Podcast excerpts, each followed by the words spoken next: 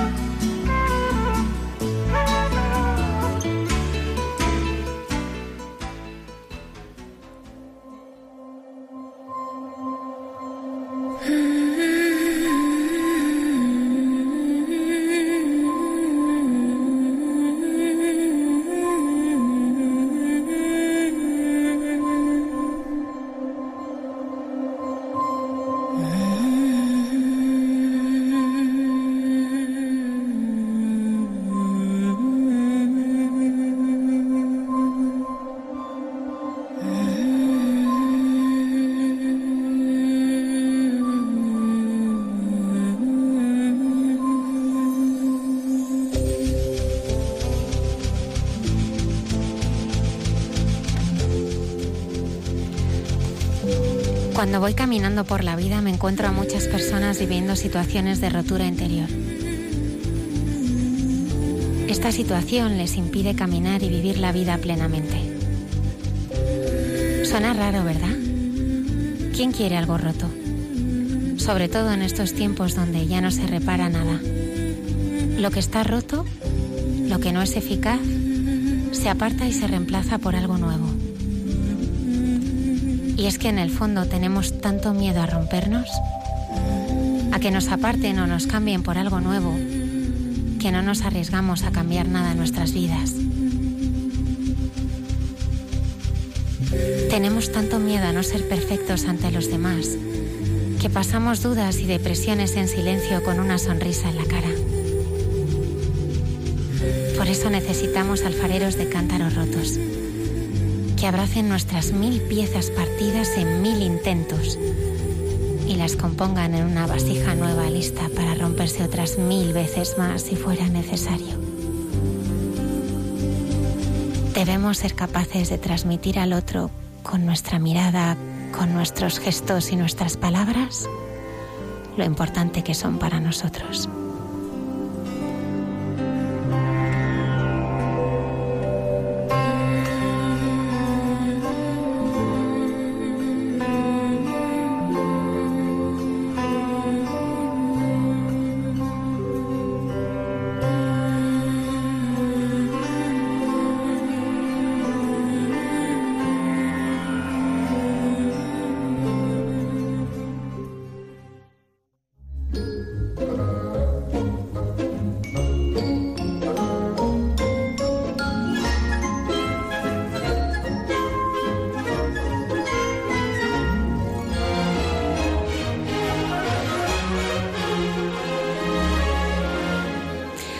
Buenas noches, bienvenidos a mucha gente buena y nueva, mucha gente nueva y buena como el padre Yago Fernández de Alorcón. Buenas noches. Buenas noches. Sacerdote diocesano de Getafe, destinado en una parroquia de Pinto y en la Fundación Jesús y San Martín y además capellán de la Universidad Rey Juan Carlos de, de Móstoles. Sí. Esta noche estará con todos nosotros para compartir su testimonio de vida en la fe y una vida llena de aventuras, además. Bueno, bueno. La fe siempre es una aventura. Absolutamente. Además, eh, tenemos al grupo Hakuna. No se imaginan nuestros oyentes cómo suena el grupo Hakuna. Javi Trigo. Buenas noches, ¿qué tal estáis? Begoña o Churri para los amigos. buenas noches. Y Vicky. Hola, buenas noches. Bueno, ya hay un movimiento Hakuna, ¿no? Sí lo hay, sí. Y ya prácticamente a nivel nacional. Estamos en muchísimas ciudades, en Barcelona, Pamplona, Mallorca, Valencia, y se está empezando a labrar un grupo en, en Cartagena, Murcia. Y esperamos que esto pueda, pueda conquistar el mundo. Oye, vuestras letras se evangelizan a tope. Pues. Ahora las vamos a escuchar en el pues transcurso del programa. Porque son preciosas y, es una suerte. El, letrista que tenemos, que no hay uno mejor que es el, padre Manglano, que hace, que hace, oraciones y al final, gracias a Dios, les podemos poner música y quedan, pues a veces las maravillas que quedan.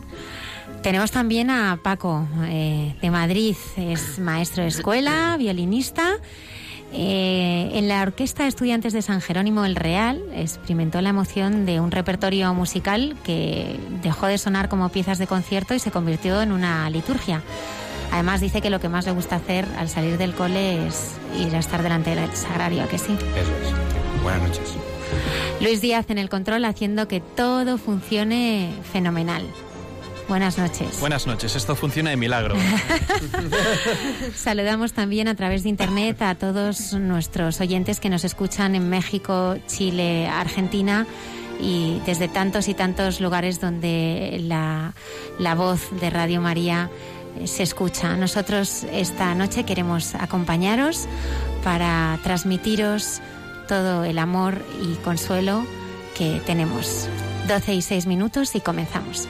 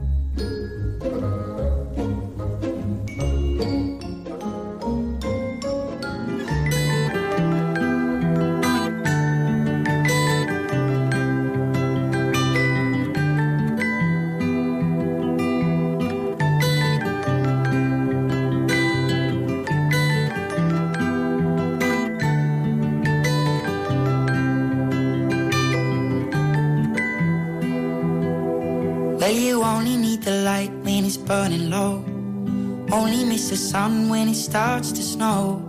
Only know you love her when you let her go. Only know you've been high when you're feeling low. Only hate the road when you're missing home. Only know you love her when you let her go. And you let her go.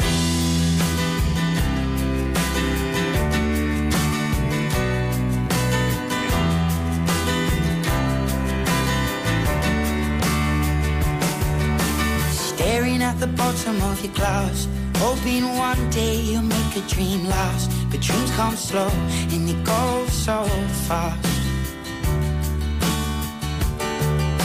You see it when you close your eyes. Maybe one day you'll understand why everything you touch surely dies. But you only need the light when it's burning low. Only miss the sun when it starts to snow. Only know you love her when you let her go. Only know you've been high when you're feeling low. Only hate the road when you're missing home. Only know you love her when you let her go. Staring at the ceiling in the dark. Same old empty feeling in your heart. Cause love comes slow and it goes so fast. You see her when you fall asleep? But never to touch and never to keep. Cause you loved her too much and you dive too deep. Where you only need the light when it's burning low. Only miss the sun when it starts to snow. Only know you love her when you let her go. Only know you've been high when you're feeling low. Only hate the road when you're missing home. Only know you love her when you let her go. And you let her go. Oh, oh, oh, oh. oh. And you let her go.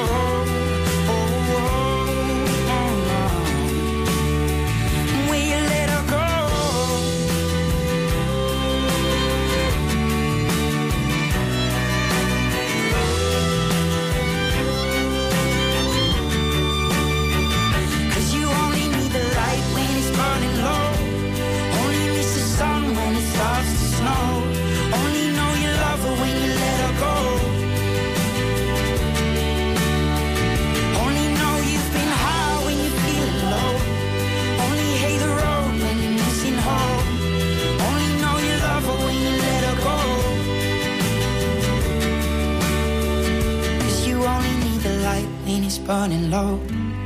Only miss the sun when it starts to snow.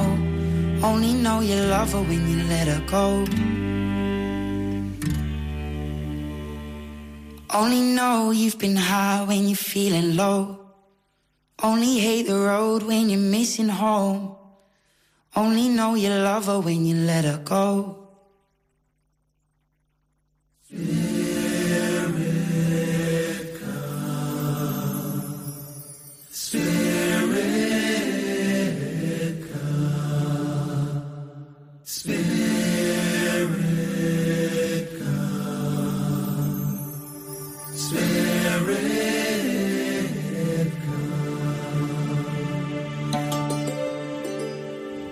Ven y sígueme.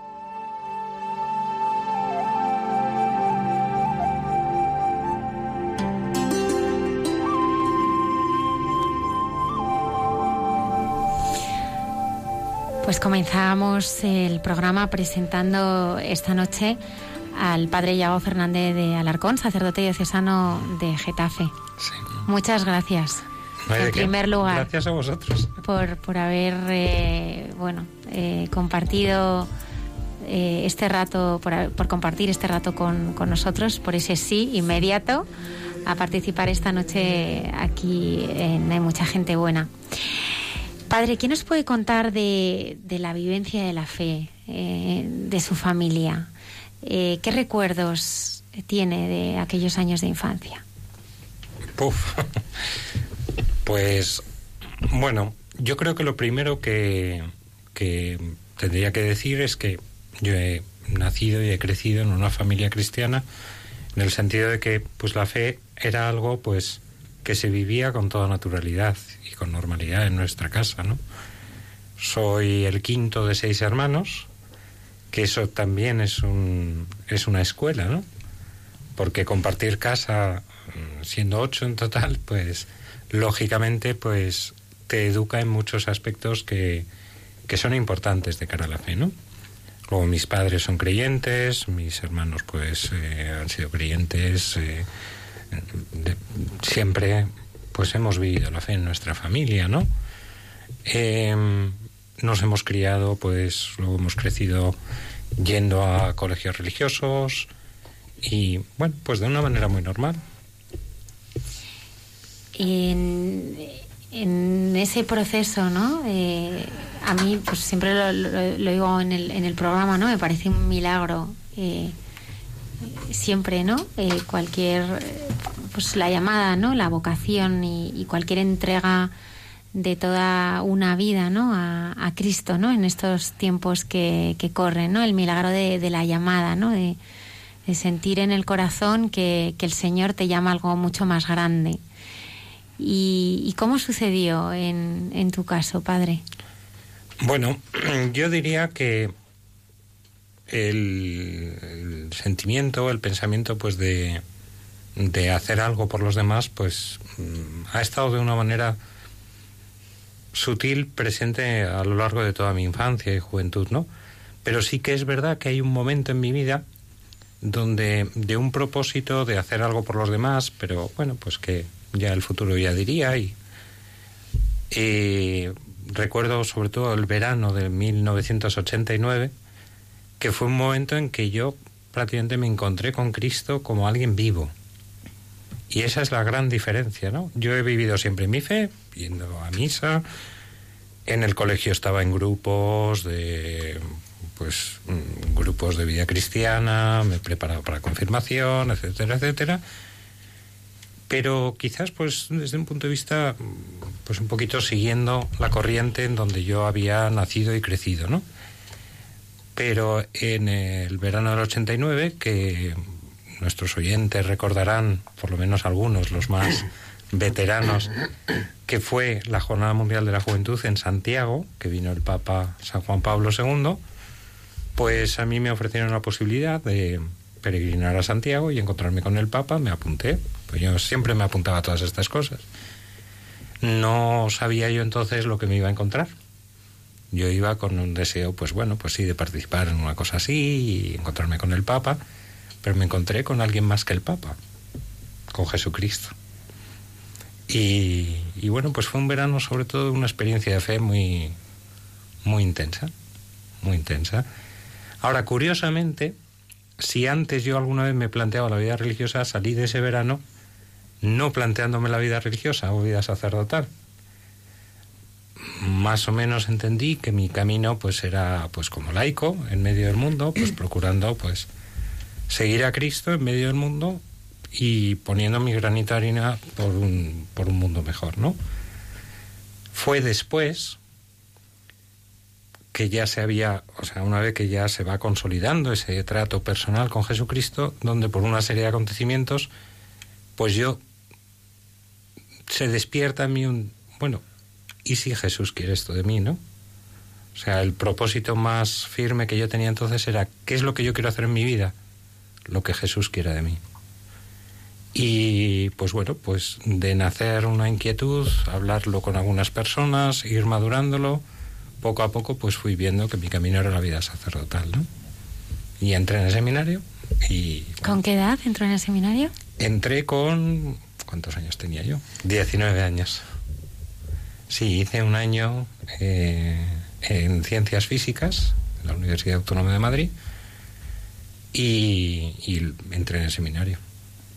Retomando ese momento del que hablaba, ¿no? Que eh, en ese viaje que realiza se encuentra con, con Cristo, con Cristo vivo, ¿no? Eh, qué distinto es oír hablar del Señor a experimentarlo, ¿no? Sí. ¿Y cómo descubre a ese, a ese Cristo vivo? ¿Cómo, cómo es ese Cristo que, que experimenta en ese momento? ¿Le abraza, le sonríe, le regaña, le...? No, no, no. Pues es alguien que me quiere con un amor infinito y para el que yo soy importante.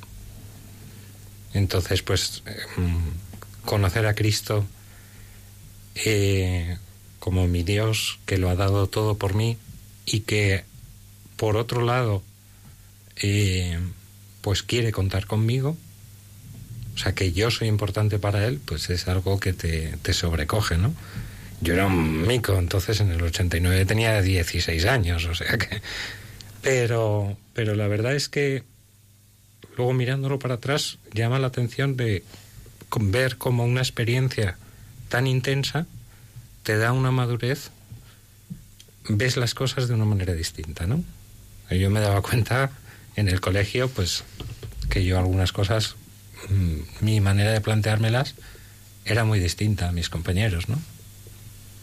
Y lo que había cambiado todo es que yo tenía alguien para el que alguien muy importante para el que yo era importante. Es verdad, qué necesidad, como leíamos ¿no? al, principio del editorial en el programa, ¿no? O sea, se buscan alfareros de cántaros rotos. Los eh, fieles de este programa sabrán que es un texto que he compartido con los oyentes alguna otra vez, eh, porque creo que, que necesitamos ser mirados eh, por, por quien sabemos nos ama con ese amor incondicional y infinito y, eso es lo que realmente nos cambia y nos sana por dentro. ¿Cómo fueron esos años del, del seminario? Porque entró jovencillo. Bueno, 19 años. Bueno, sí. sí. Hemos tenido Había en este programa también vocaciones más tardías. Había algunos aún más, más jóvenes, ¿no? Pero bueno, también había alguno un poquito mayor. Pues fueron años donde pues el Señor te va formando, ¿no? Te va modelando el corazón, te va preparando para la labor que luego vas a desempeñar, te va haciéndote encontrar contigo mismo, también con tus fragilidades y tus pobrezas, y aprendes a, a aceptar y a reconocer pues que Dios te quiere, incluso contando, porque Él las conocía mejor que tú, con tus propias debilidades y tus fragilidades, ¿no? O sea, el Señor cuenta con eso, cuenta con eso, y ves que, que Él te dice, bueno, pues tú verás, pero yo sigo contando contigo. O sea, mil fragilidades que puedas tener no son un obstáculo para mi amor por ti y para el amor que yo tengo a los hombres que se quiere transmitir a través de tu vida. Y cuando se lo dijo a su familia, todos los hermanos saltaron. ¡Bien! no, ¿qué tal lo aceptaron ellos? ¿Qué tal? Sé que les sorprendió o dijeron, bueno, pues siempre habíamos pensado en Yago como, No sabría que. Habría que traerles a todos aquí para Les preguntarles. bueno, yo hubo una etapa anterior que. O sea, yo en el, en el curso de COU, yo me planteé entrar en una congregación religiosa, ¿no? Que suponía irme al extranjero, porque tenían ahí eh, la, formación, y eso pues fue un, un shock bastante gordo, ¿no? Sobre todo para mis padres y, bueno, mis hermanos yo creo que miraban un poquito como la retaguardia, todo eso, ¿no? Incluso no sé hasta qué punto estarían enterados todos, ¿no? Algunos sí, pero no todos. Y bueno, pues después mm, vi que no era del todo ese el camino. Entonces, pues yo creo que para mis padres fue un cierto alivio saber que no me iba al extranjero, sino que estaría relativamente cerca, ¿no? En Getafe, en, el seminario diocesano de Getafe, ¿no? Pero, pero claro. Y luego yo creo que, sobre todo viéndome en los años de seminario, pues, pues poco a poco se va confirmando, ¿no? Porque cuando los tuyos te ven que estás contento, pues todos los miedos, los temores, pues se van, se van alejando, ¿no? ¿Y del día de su ordenación tienes algún recuerdo especial? Pues Estaba muy nervioso. bueno, nervioso siempre está uno cuando, cuando va a recibir algo, un don tan grande, ¿no? Si, si fuera a destacar algo, es que precisamente lo que, lo que el Señor me concedió es no experimentar nada. O sea, uno dice, "Oh, seis años preparándote, cuando llega el momento, pues aquí levitamos por lo menos dos palmos o tres del suelo. Recibimos algún don espiritual, así, una- un cosquilleo por dentro. Y sin embargo el Señor, pues hizo las cosas como muchas veces lo hace, tan discretamente, para que, bueno, pues que yo lo viviera ese momento como un momento de fe.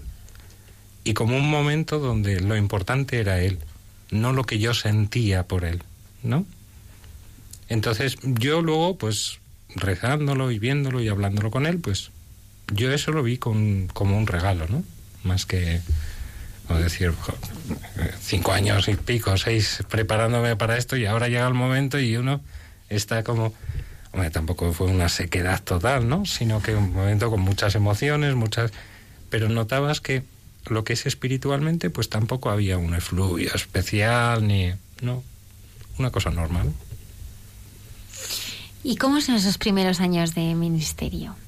Bueno, los primeros años de ministerio, pues es mucho aterrizar en lo que es la labor, la labor pastoral, la entrega a los demás, el sacerdocio, el aprender también a trabajar con otros compañeros, porque uno pues sale del seminario y a lo mejor tiene muchos criterios y ha estudiado mucho y sabe mucho, ¿no?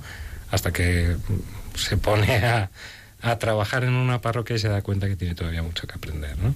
El seminario te da una serie de instrumentos, de una formación necesaria y muy importante para ser sacerdote, pero a ser sacerdote se aprende como andar. Andar se aprende andando, a ser sacerdote siendo sacerdote. Y ojalá, ojalá conserve toda mi vida ese espíritu un poco de estar siempre aprendiendo, ¿no? Que nunca dé las cosas por sabidas, sino estar siempre aprendiendo lo que el Señor me va enseñando en cada día. Que debe ser como muy impresionante el, el- tu primera, o sea, cuando confiesas eh, a alguien por primera vez, bueno, la consagración del pan y el vino, o sea, qué don más grande, ¿no? Es decir, yo creo que son, pues como, como, como tú lo comentabas, Diego, o sea, es que es como que, que es, es un don que, que te, te- te desborda, ¿no? Debe ser desbordante. Sí, sí, es- vamos, es algo que te supera y que te das cuenta que el Señor se pone en tus manos frágiles, ¿no? En tus manos débiles, en tus manos tantas veces pecadoras, ¿no? Eh, y bueno, pues experimentas la grandeza de un Dios que se hace tan pequeño, ¿no? Yo siempre, es una frase que algunos me han escuchado y es que hace falta mucho amor para hacerse pequeño. Es verdad. Se fue a estudiar a Roma también. Bueno, me enviaron a estudiar a Roma, pero sí, sí, estuve estudiando en Roma. Eh, al cabo de unos años de sacerdote, el obispo pues me dijo que había pensado pues en la posibilidad que yo estudiara un poquito más. No sé todavía si es porque no había estudiado bastante en el seminario o por qué, pero bueno, eso ya algún día Bueno, no. En, en, principio es porque veía capacidades y eso, pues para profundizar un poco más en la teología, hacer una licenciatura, luego un doctorado, licenciatura. Hay otros compañeros, muchos de ellos que la, que la hacen, ¿no? Pero quizás dedicarme un poquito más a los estudios, ¿no? El primero que lo pensó fue don Francisco, el primer obispo de Getafe, luego él falleció, tomó el relevo mmm, don Joaquín, el actual obispo, y siguió un poquito con la idea. Entonces, después de acabar la licenciatura aquí en España, de cara a hacer el doctorado, pues se vio un poquito que tomar un poco de distancia para centrarte de verdad en los estudios ayuda, ¿no? Y había además la posibilidad de ir a Roma y, bueno, pues se aprovechó, se aprovechó, ¿no? Estuve en el en, en el convictorio español de Montserrat, ahí en Roma, que es pues un centro donde estudian unos cuantos doctorandos, aparte de investigadores que van pasando, es muy interesante, porque aparte de los doctorandos que estamos todo el año, a lo largo del año van pasando distintos investigadores y personas pues con una grandísima formación, ¿no? Y entonces, pues bueno, tú estás con tu tesis, pero ellos han ido a lo mejor a escribir un libro o a escribir unos cuantos artículos o a ir a los archivos del Vaticano a investigar tal tema de historia de la Iglesia, una cosa muy interesante, ¿no? Y hablando de su tesis, ¿qué nos pueden aportar los santos padres? ¿Qué, qué nos pueden...? Bueno, primero habrá que decir, ¿no?, que hice la tesis precisamente en un padre de la Iglesia, en Tertuliano.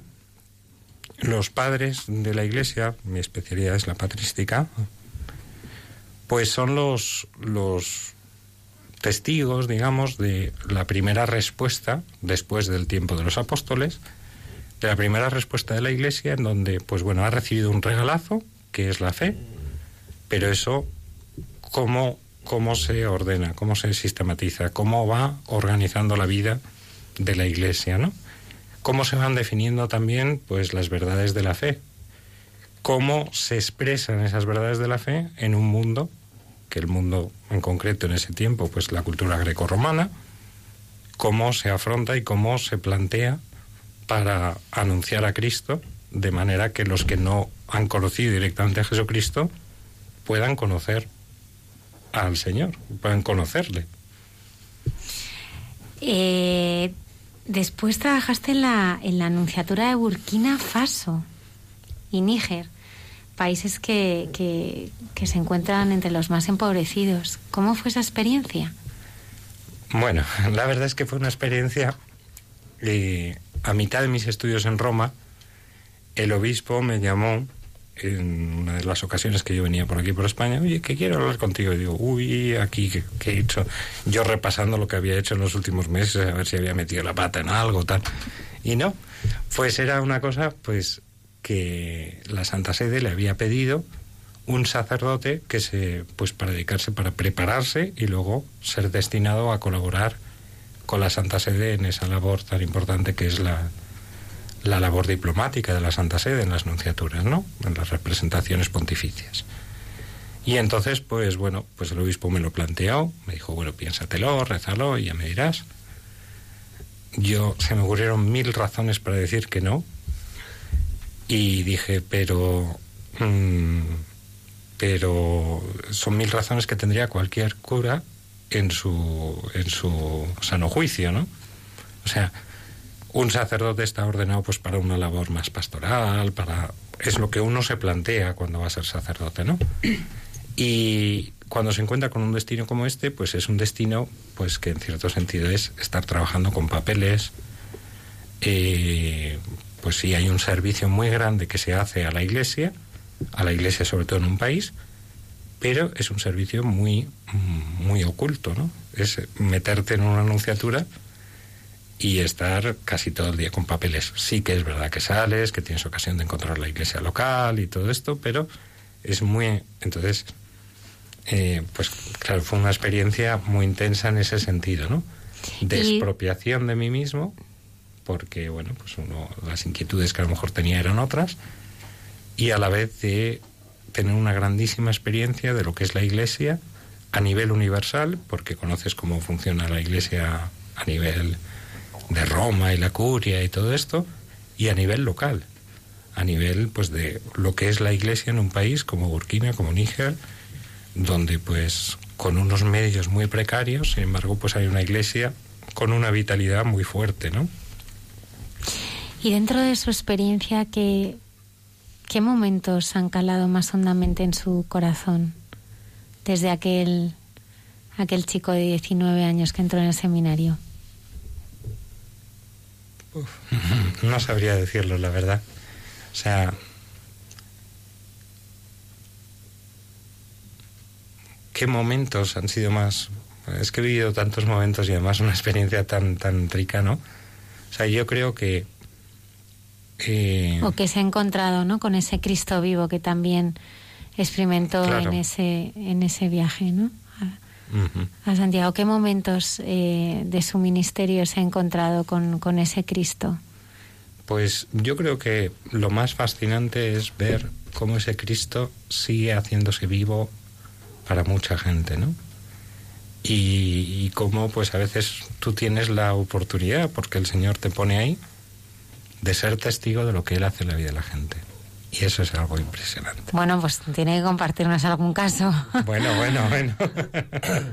Pero es verdad, es verdad que ver, ser testigos de la obra de Dios en las personas pues también es, es motivo para crecer en nuestra fe, ¿no?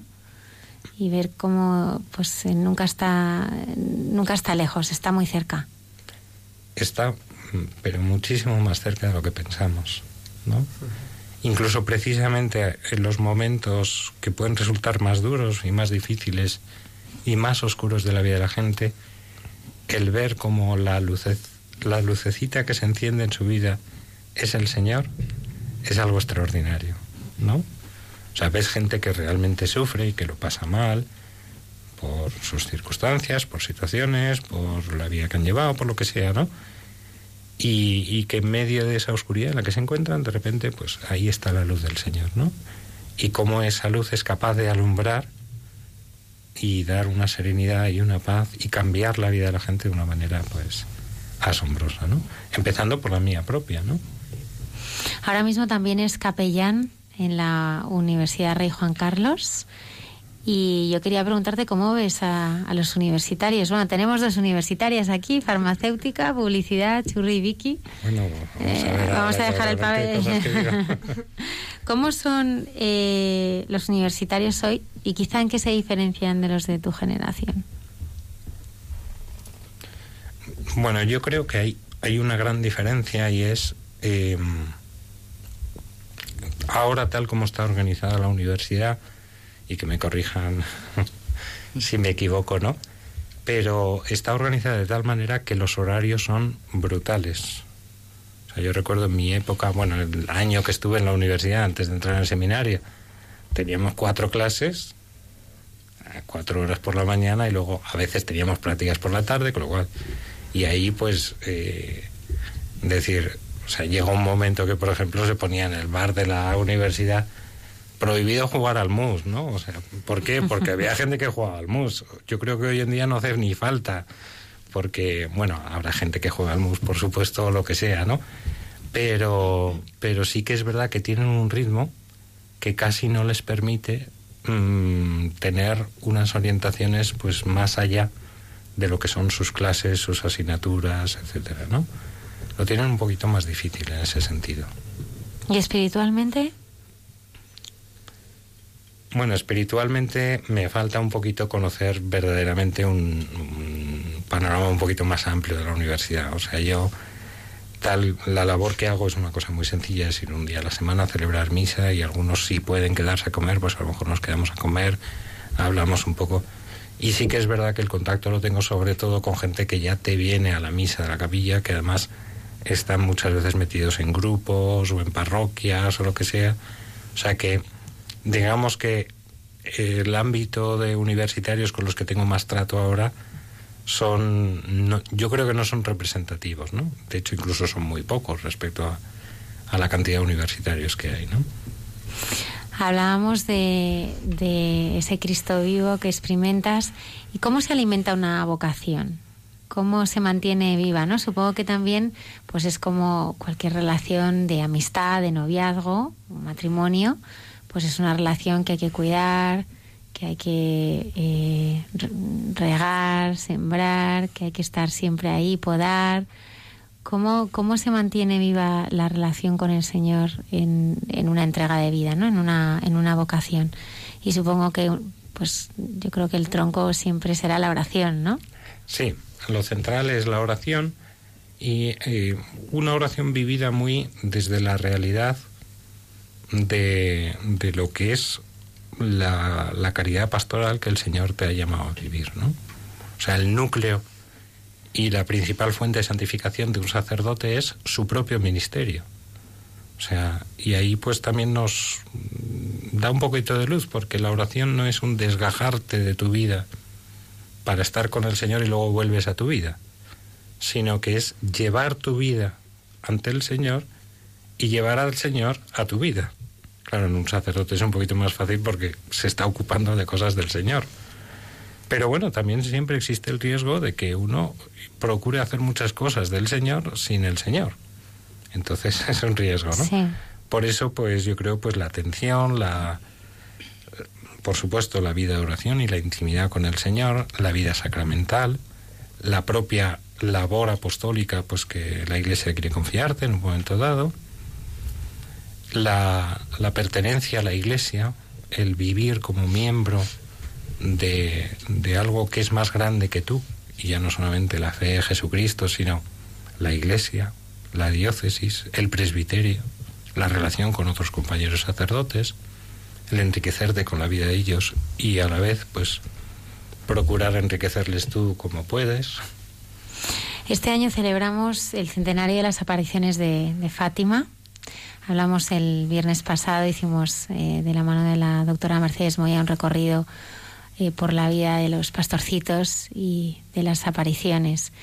Y eh, aparece la figura, bueno, pues la figura central de, los cristianos, ¿no? Que es esa madre entrañable.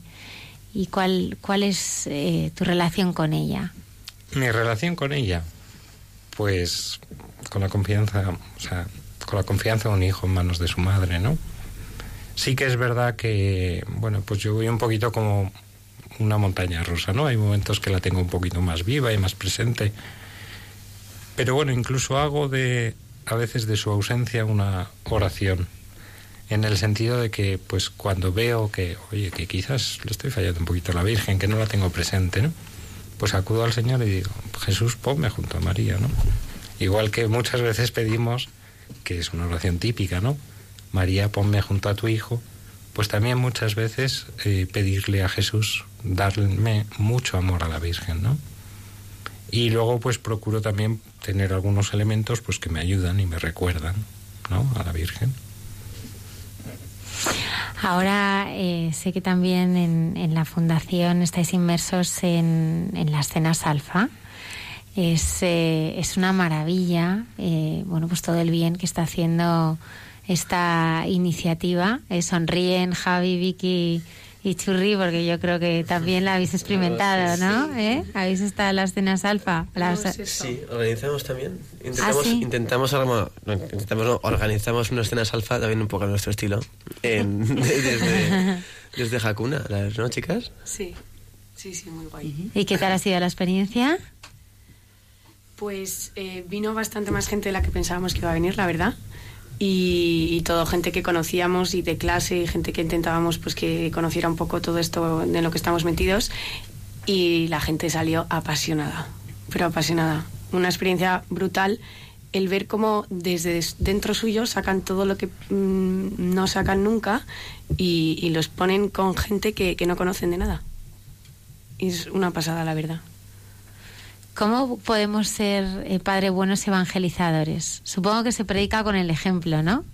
Pero ¿cómo, ¿cuál sería, eh, si tuviéramos un manual para, para evangelizar, para, para, hacer un apostolado, pues lo, bueno, pues lo mejor posible?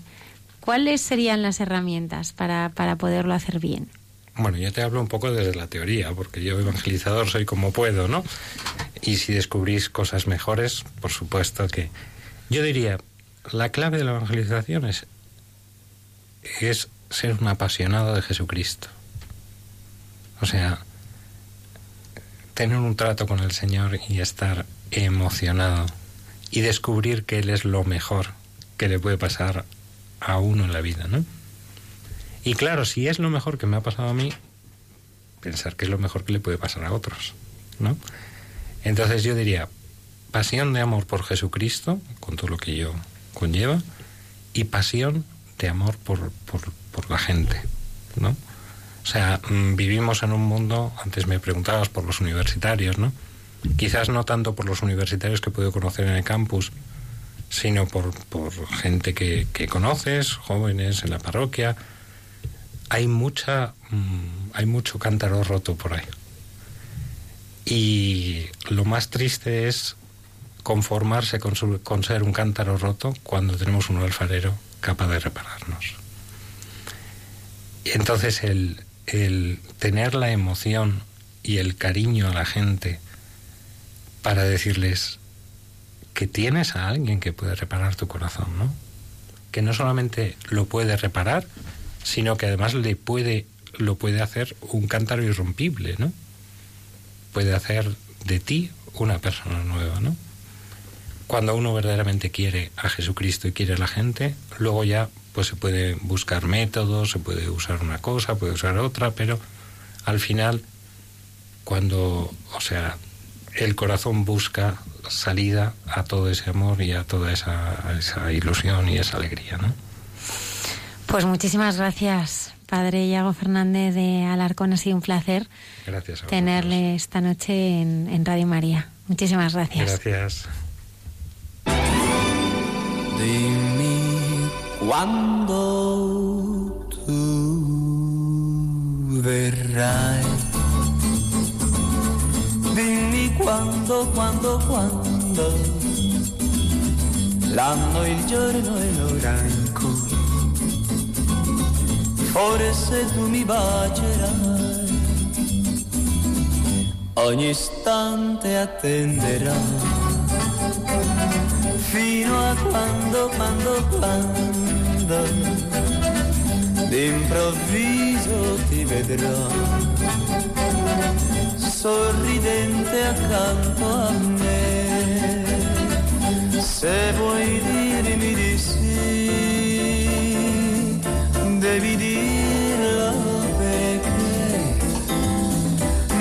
senso per me la mia vita senza te. Dimmi quando tu verrai. Dimmi quando, quando, quando. E baciando mi dirai. Non ci lasceremo mai.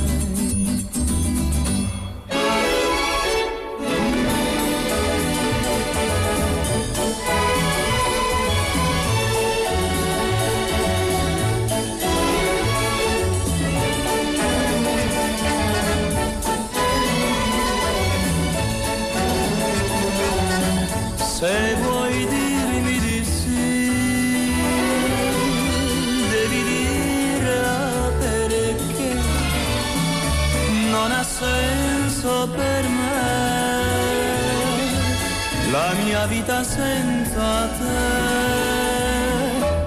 Dimmi quando tu verrai.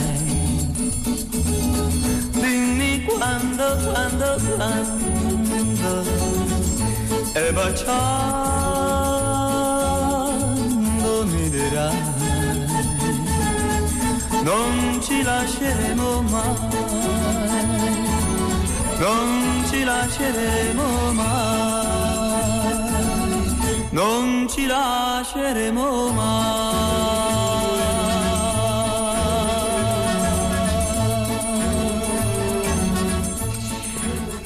Pues esta noche tenemos también a Hakuna, que es un grupo de música cristiana y pop rock. Y para que nos lo presenten, hemos invitado a Vicky, Hola. que estudia farmacia, a Churri, Begoña, la llamamos Churri, que está estudiando publicidad, y a Javi Trigo, que está ya trabajando. Sí, señor. Oye, ¿qué es Hakuna? ¿Qué es Hakuna? Joder, mm, A ver, venga, contádnoslo. Si te resumo Hakuna, yo te diría que es eh, eh, un, un- un movimiento que nace de los jóvenes con, con el deseo de que, de que el mundo conozca lo que es vivir con Cristo. O sea, y además tal cual, que es que es, es- que es lo mejor que hay, sea donde sea, ya sea en, en tu casa, en la universidad o incluso en un bar tomando, tomando la copa. Mm, En cualquier momento Cristo está ahí contigo y, y lo mejor que hay es saberte que sabes que estás con Él y, y lo que queremos es que la gente lo conozca. Hakuna es que la gente lo conozca, simplemente eso. Oye, ¿cómo son los inicios en ese barracón? ¿Eh? Pues Cuéntanos, los Churri. inicios eh, se remontan a hace cuatro años, que pues, eh, por ejemplo, yo y mis amigas nos enteramos que había un viaje de un mes a Brasil, a Río de Janeiro, que justo era la JMJ, y terminábamos justo segundo bachillerato y dijimos, bueno, allá que vamos, voluntariado, JMJ, y mogollón de gente súper simpática y tal. Y nada, fuimos a Brasil y para acompañar las misas que daba don José Pedro, que era el que nos Don José acompañaba. Pedro Manglano. Don José Pedro Manglano, eh, pues creamos como un pequeño coro con gente que cantaba bien, cantando canciones típicas de toda la vida de, de misa. Y cuando volvimos aquí a Madrid, pues instauramos los lunes eh, con don Josepe en, en, San José María, en la parroquia. Y nada, era una charla que daba él sobre vida cristiana y esas cosas. Y una pequeña hora santa. Seguimos con las canciones de toda la vida y, y de repente un día surgió una canción eh, escrita que era una oración de él, que un chico de nuestro grupo le puso música, se llama Libertad, que es el himno del primer disco, y, y dijimos, "Mm, vaya. Vaya, esto, esto suena bien. Esto suena, muy, muy bien. bien. Y nada, ya que fuimos, eh, hicimos 12 canciones y don Josepe, ¿por qué no grabamos un disco? Y he de recordar que no se veía muy claro al principio de grabar un disco y, y nada, grabamos el disco sin ninguna expectativa y de repente empezó a tener una, una fama increíble, una aceptación súper buena en, todo el, mu- en, en toda España casi. En el mundo. Sí. ¿no? Bueno, en el mundo porque nos escuchan en Argentina y Chile, Colombia. Colombia sí, y, y Brasil y tal. Y, y nada, increíble. No, joder, un poquito más que decir, es que al final nació ahí en Río, efectivamente, y, y lo- es que no sé, lo que estamos consiguiendo ahora está siendo una maravilla, y, y en realidad inimaginable. Oye, yo os, yo os quiero oír. A ver, desde hace, cua- o sea, hace cuatro años en ese coro eh, en, en la parroquia de San José María, pero es que ahora mirad cómo sonáis. Tú me lo has enseñado y tengo prisa en amarte. Qué bien se está contigo. Qué bien se está cuando se está bien. Tú me lo has enseñado y tengo prisa en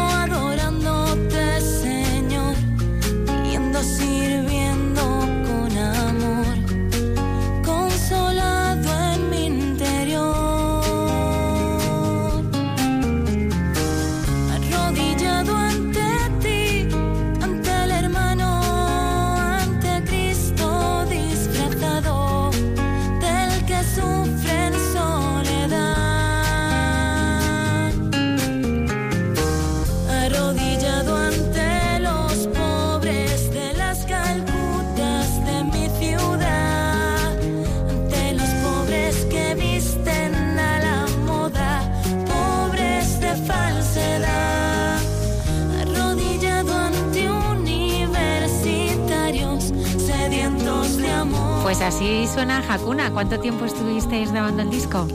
Pues eh, el primer disco yo creo que tardamos un poquito más porque teníamos un poco más de margen.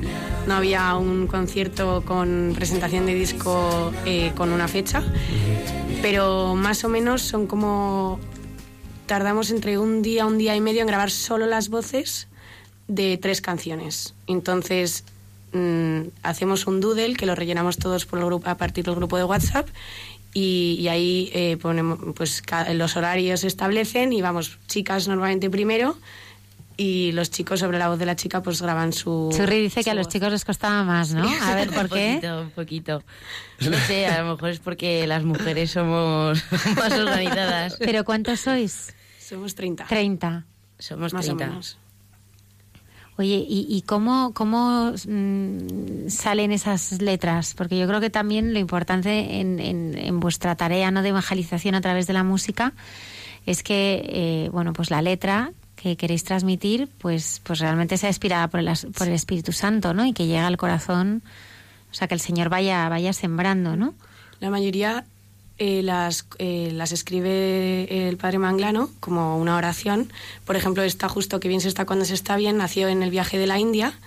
En un día que íbamos andando por la calle íbamos todos quejándonos que calor hace, no puedo más, esto es horrible, mira lo que he visto hoy en el voluntariado tal. Y entonces de repente, no sé si fue el propio Josepe o, o alguien que dijo, que es que da igual, es que qué bien se está cuando se está bien, aunque esté lloviendo, aunque estemos perdidos en una isla, estamos bien porque estamos con Dios.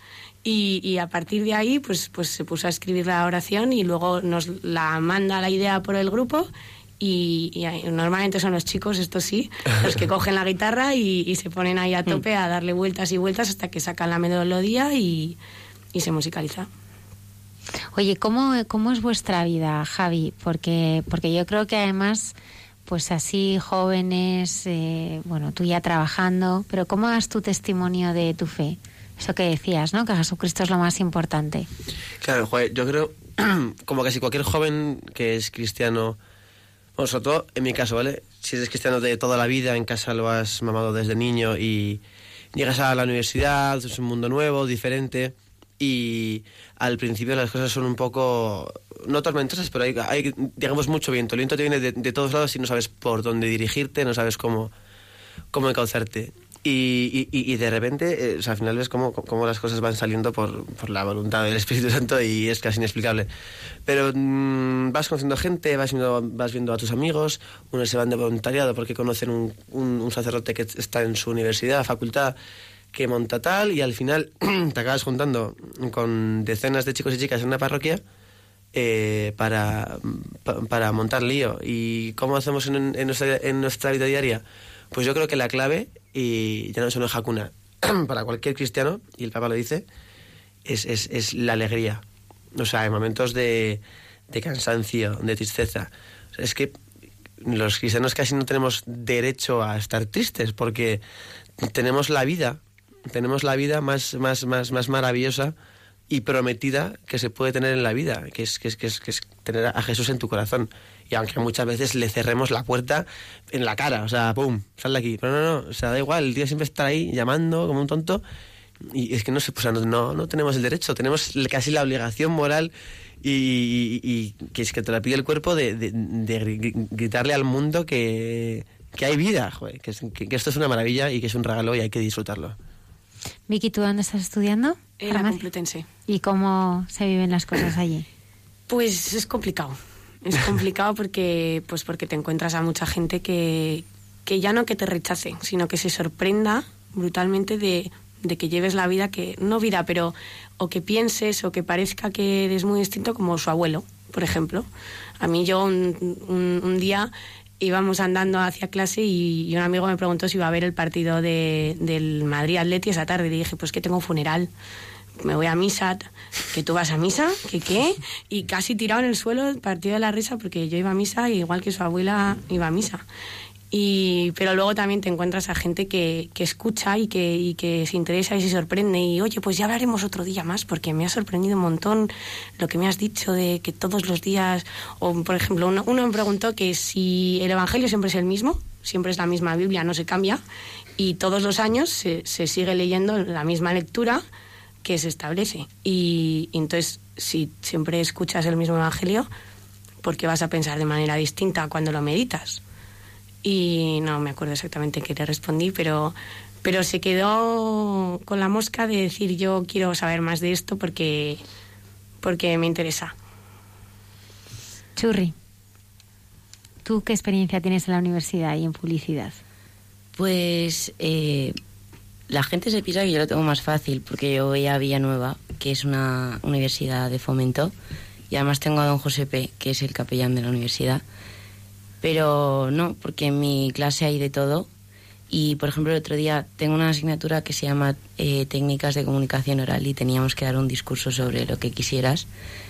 Y yo eh, promocioné el concierto de Hakuna porque es de lo que más sé. Y, y claro, se quedan todos flipando porque, claro, di datos. Di, por ejemplo, que hay una canción del primer disco que es Pasión de Dios que en Spotify tiene 111.000 reproducciones. Y se quedaron atónitos. Y dijeron, pero, pero ¿qué cantáis? Y le dije, pues mira, te lo pongo. Y me dijeron, pero si esto no es una canción de Dios, es una canción de amor. Y le digo, claro, es que va de eso. Y, por ejemplo, hay otra canción de, de, de, de Hakuna que se llama Tan cerca, que me encanta porque creo que es la única, si no me equivoco, del disco que te la canta Jesucristo a ti, no se la cantas tú a él. Y, mm, y ha hecho llorar a niñas de mi clase. se la he puesto, ¿En serio? le he explicado de qué va. Uy. Y hay niñas de mi clase que, que han llorado con esa canción. Y mm, Joder, tú. Qué bestia, es que Vamos a escucharla. Ves que he querido estar tan cerca, tan cerca que he dejado mi presencia en ti. Yo siempre estaré junto a la puerta, esperando que tú me quieras abrir, aun cuando no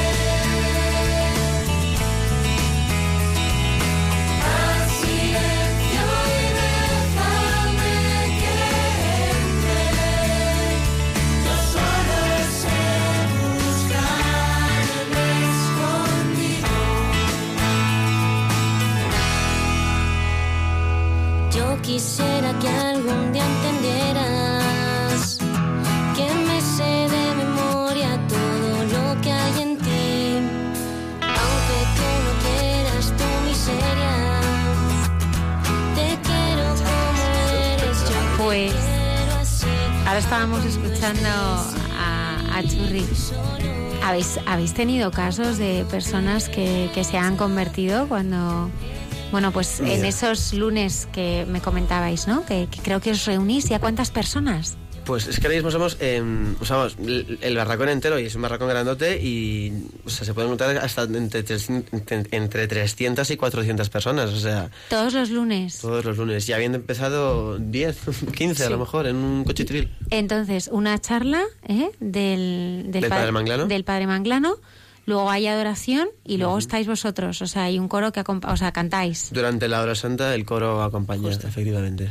¿Y habéis vivido algún caso de alguna persona, de algún O chico sea, que es... pues, hubo algo muy bonito y es, bueno, tampoco hace falta decir su nombre, pero, em, pero este chico vino por, por otro, era, era, era amigo de la, de la universidad y le dijo, oye, vente, tengo unas charlas, hay un sacerdote aquí que habla muy bien. Y no me la idea casi un poco más con la idea de, de querer desmontar todo nuestro mundo de piruleta, ¿no? que a veces dicen de, que tenemos ahí. Y vino y la verdad es que don José, don, don José Pedro Manglano habla muy bien nada más también desde un punto de vista muy humanista, habla la- de valores humanos, ya, n- y ya no solo en, en la fe, sino, sin- sin- sin- sino en la vida del, del hombre como ser.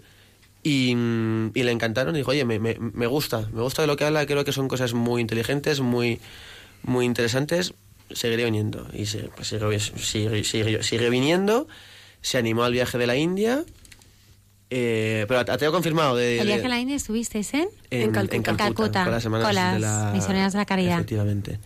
Y ese tío vino y venga, Calcuta, voluntariado, va a estar muy bien. Y, y, oye, que desde, desde el segundo día el tío entró a la capilla, pero que no se sabía ni el Padre Nuestro, ¿eh? Pero ni el Padre Nuestro.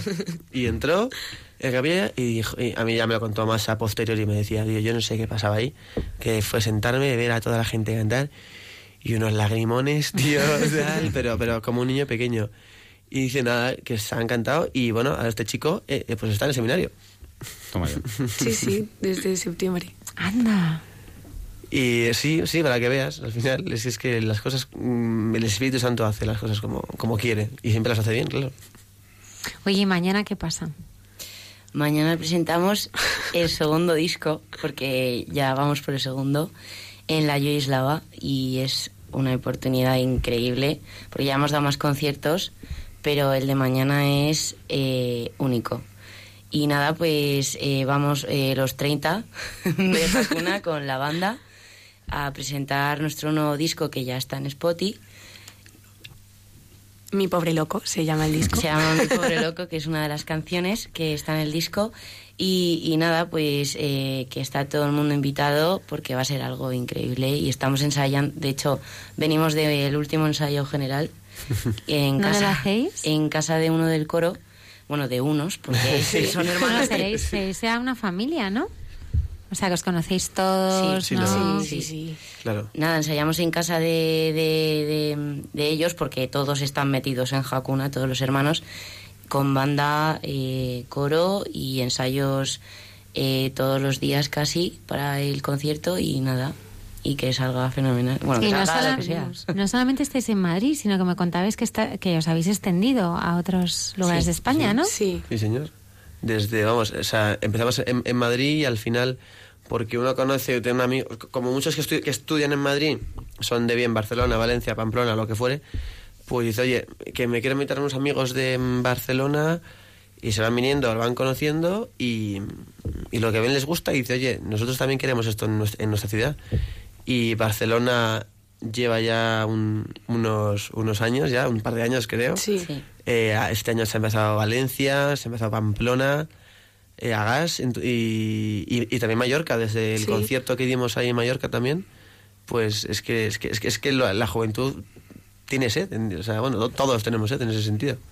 Si tuvierais que definir con una frase el espíritu de Hakuna, ¿cómo lo, cómo lo definiríais? Se miran los tres, se ríen. Santos de copas. Santos de copas. Santos de Santos de copas. ¿Y eso, copas. ¿Y eso cómo se explica? Santos de copas. No, es un poco lo que te, lo que te decía de, mm, de, de sacar a Jesús a la calle. O sea, es decir, claro, para mis manos.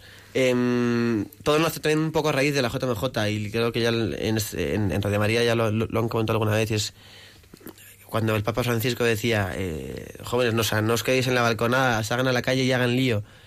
Pues es que, o sea, mm, las, es una analogía un poco absurda, ¿de acuerdo? Pero si las iglesias están vacías porque, la- porque no viene gente, pues oye, la iglesia tiene que salir por la gente porque, porque lo bonito eh, no, no- o sea, no, es, no es la iglesia en sí, o sea, es, es lo que está dentro y, y- y para que lo conozcan tienen que, tienen que sentir que lo que hay ahí dentro verdaderamente es bueno y eso lo pueden ver a través de las personas. Lo decía el padre Yago, que la mejor manera de predicar es con el ejemplo. Y entonces, ¿dónde están los jóvenes hoy en día? En la universidad. ¿Y qué suelen hacer? Oye, van de de fiesta, copas. juegan de fiesta, o sea, a- a- o sea, lo hacen todo. Y a mí me gusta decir que no hay una, no hay una llama que brille más fuerte que aquella que está en la oscuridad. Y entonces, en los lugares donde la gente simplemente no, no, no, no se encuentra, es donde más oportunidad, bueno, o sea, no es una oportunidad, es, es, el, el- hecho de que es donde más, más facilidad tienes para llegar a la gente, porque es donde está la gente, al fin y al cabo. Y lo que queremos es que la gente conozca, en, en, unas copas, en, en lo que sea, una vida buena. Eh, solemos decir que ni una copa, ni, ni una gota más de alcohol, la que me permite amar. Y es verdaderamente, Ah, y es verdaderamente así. O sea, no es una idea de, no, venga, voy a salir, eh, en la- em, hago lo que hasta que me desinhibo y aquí paz y después gloria. O sea, no, amar hasta el final, eh, cada segundo, en cada sorbo, en cada trago, con quien estés. Y, y- y- Y te aseguro que muchísimas personas han venido los lunes a raíz de que les has conocido una noche y tal. Y dices, pues tenemos esto, compartiriados, por ejemplo. Tenemos nuestros voluntariados, que Vicky y yo vamos a ir al- a la Cañada Real. Ah, sí, contadnos un poco esa experiencia. Vicky puede contarte más. la A ver, Vicky. Bueno, pues eh, lo que hacemos es ir los domingos por la mañana y llevamos, nos ponemos de acuerdo entre todos y llevamos eh, el desayuno a la gente que está allí, que es, bueno, son gente adicta a las drogas. Y, mm, y entonces la finalidad un poco es que, que sean capaces de, de ver que, que alguien eh, pues se preocupa por ellos y que hay algo más aparte de eso y que no están perdidos por estar ahí dentro y que no puedan salir. Y entonces pues es eso, es acompañarles un rato, hablar con ellos y, e intentar llevarles a Cristo. Y, Que vean cariño en la gente al final. Sí. Son gente abandonada. Muchos hayan casi la vida hablando por, por perdida y, oye, son pequeños momentitos de, de hablar con alguien, poder compartir un poco, simplemente, a veces, a veces solamente escuchar sin decir nada es, es casi mejor que, que cualquier palabra de, de consuelo. Bueno, estoy convencida que, que bueno, les cambiáis, les cambiáis la vida, ¿no? Porque son personas que, que viven en la más absoluta desesperación Ujú. y una mirada de cariño y, y duda, estar con ellos y poderles escuchar. Qué dolor, ¿no? Sí, yo la verdad Yo, es que hay me, me días- parece desgarrador. Me Ah. parece tremendamente sí doloroso. ¿no? El, el ver, pues, pues, pues su situación, ¿no? Hmm. su situación y que a veces también querrías cambiarles absolutamente la vida y lo único que puedes es acompañarles con, un, con un desayuno y sobre todo con nuestra oración, que es lo más Sí, importante, claro. ¿no? Sin duda. Oye, Churri, ¿y tú en esa tarea de evangelización cómo, cómo se te da a ti? ¿Cantando? ¿Sales por la noche y cantas ta- y les cantas o cómo? No, pero sí que es verdad. que te hemos oído, ¿eh? Te hemos oído. No, pero sí que es En verdad la canción que, tan cerca. que yendo a unas copas o yendo a una discoteca siempre cuelo el disco en el coche y todas cantando o todos cantando. ¿Y no se ríen de ti?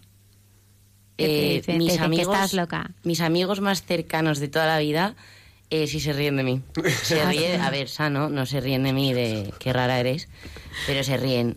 Pero los de mi clase o gente que acabo de conocer o mis amigas de toda la vida alucinan con Ah, sí. alucinan con esto y mm, no sé es que es, es como algo especial que por lo menos a mí me está saliendo todo bien con evang- evangelizar. Nunca he tenido una pelea con alguien de sobre esto Eh, de hecho hay es que hablo de mi clase porque es lo que más tengo cercano pero hay gente de mi clase que, que viene y me pregunta y porque quiere saber más eh, oye ayer escuché tus canciones eh, cuéntame mm, yo no entiendo esto de la Biblia yo no entiendo y sí que hay veces que hay cosas que no sé contestar pero pero con experiencias que yo tengo, que es lo que más cala en la gente, pues, pues eso, pues se intenta. Y a ver si se consigue. De momento lo he conseguido con una o dos. Ah, sí. Sí. Oye, es muchísimo. Oye, Javi, tú ya en un ambiente profesional y laboral, porque nos decías que estás trabajando en una empresa, eh, ¿también le has- hablas de Hakuna o...? Pues sí, de hecho, Ah, eh, sí. pues mañana un compañero mío de trabajo se viene al, al concierto. Mi jefe tiene un poco más de cachondeo conmigo y me ve de ahí. Mira, este friki. A soltar, sí, no, pero, pero un poco como chorri, muy sanote. Al final, joder, eh, la, la gente enseguida, enseguida conectas, enseguida comprenden y, sobre todo que, lo respetan y muchos lo aceptan y de repente escuchan, oye, pues he oído esta canción, me parece muy chula, tal. Vamos, que yo mi trabajo, sin duda mío, sin duda, sin duda alguna, muy buen rollo y, la gente, la gente ningún problema, para nada. Y si lo hubiere, tampoco lo habría por mi parte.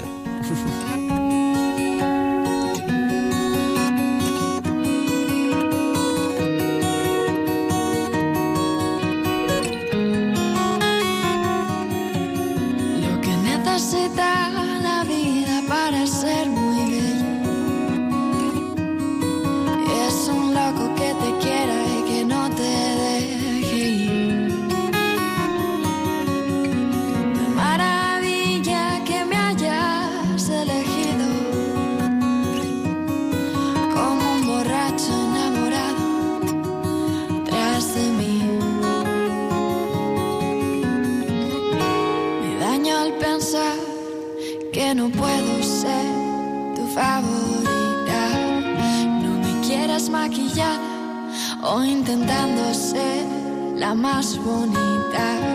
Y me pregunto cuál será mi propia belleza. Ábreme la puerta desde dentro, cuélame en tus entrañas.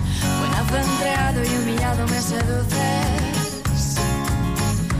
Ábreme la puerta desde dentro, cuélame en tus entrañas.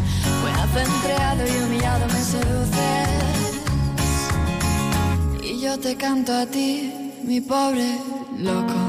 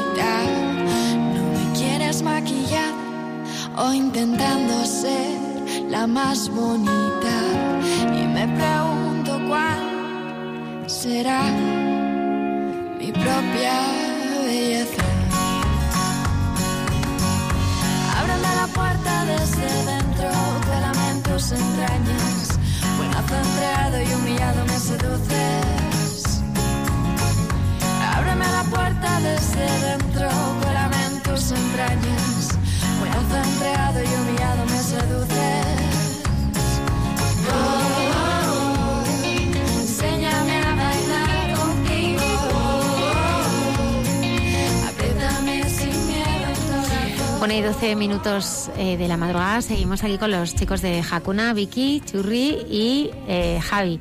Me estabais contando que además eh, de este grupo musical os habéis recorrido el mundo. Sí, habéis hecho que- un montón de viajes. Más o menos. ¿A dónde?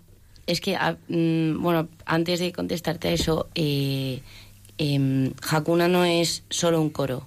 Hakuna es eh, o- mm, un, movimiento un movimiento Un grupo.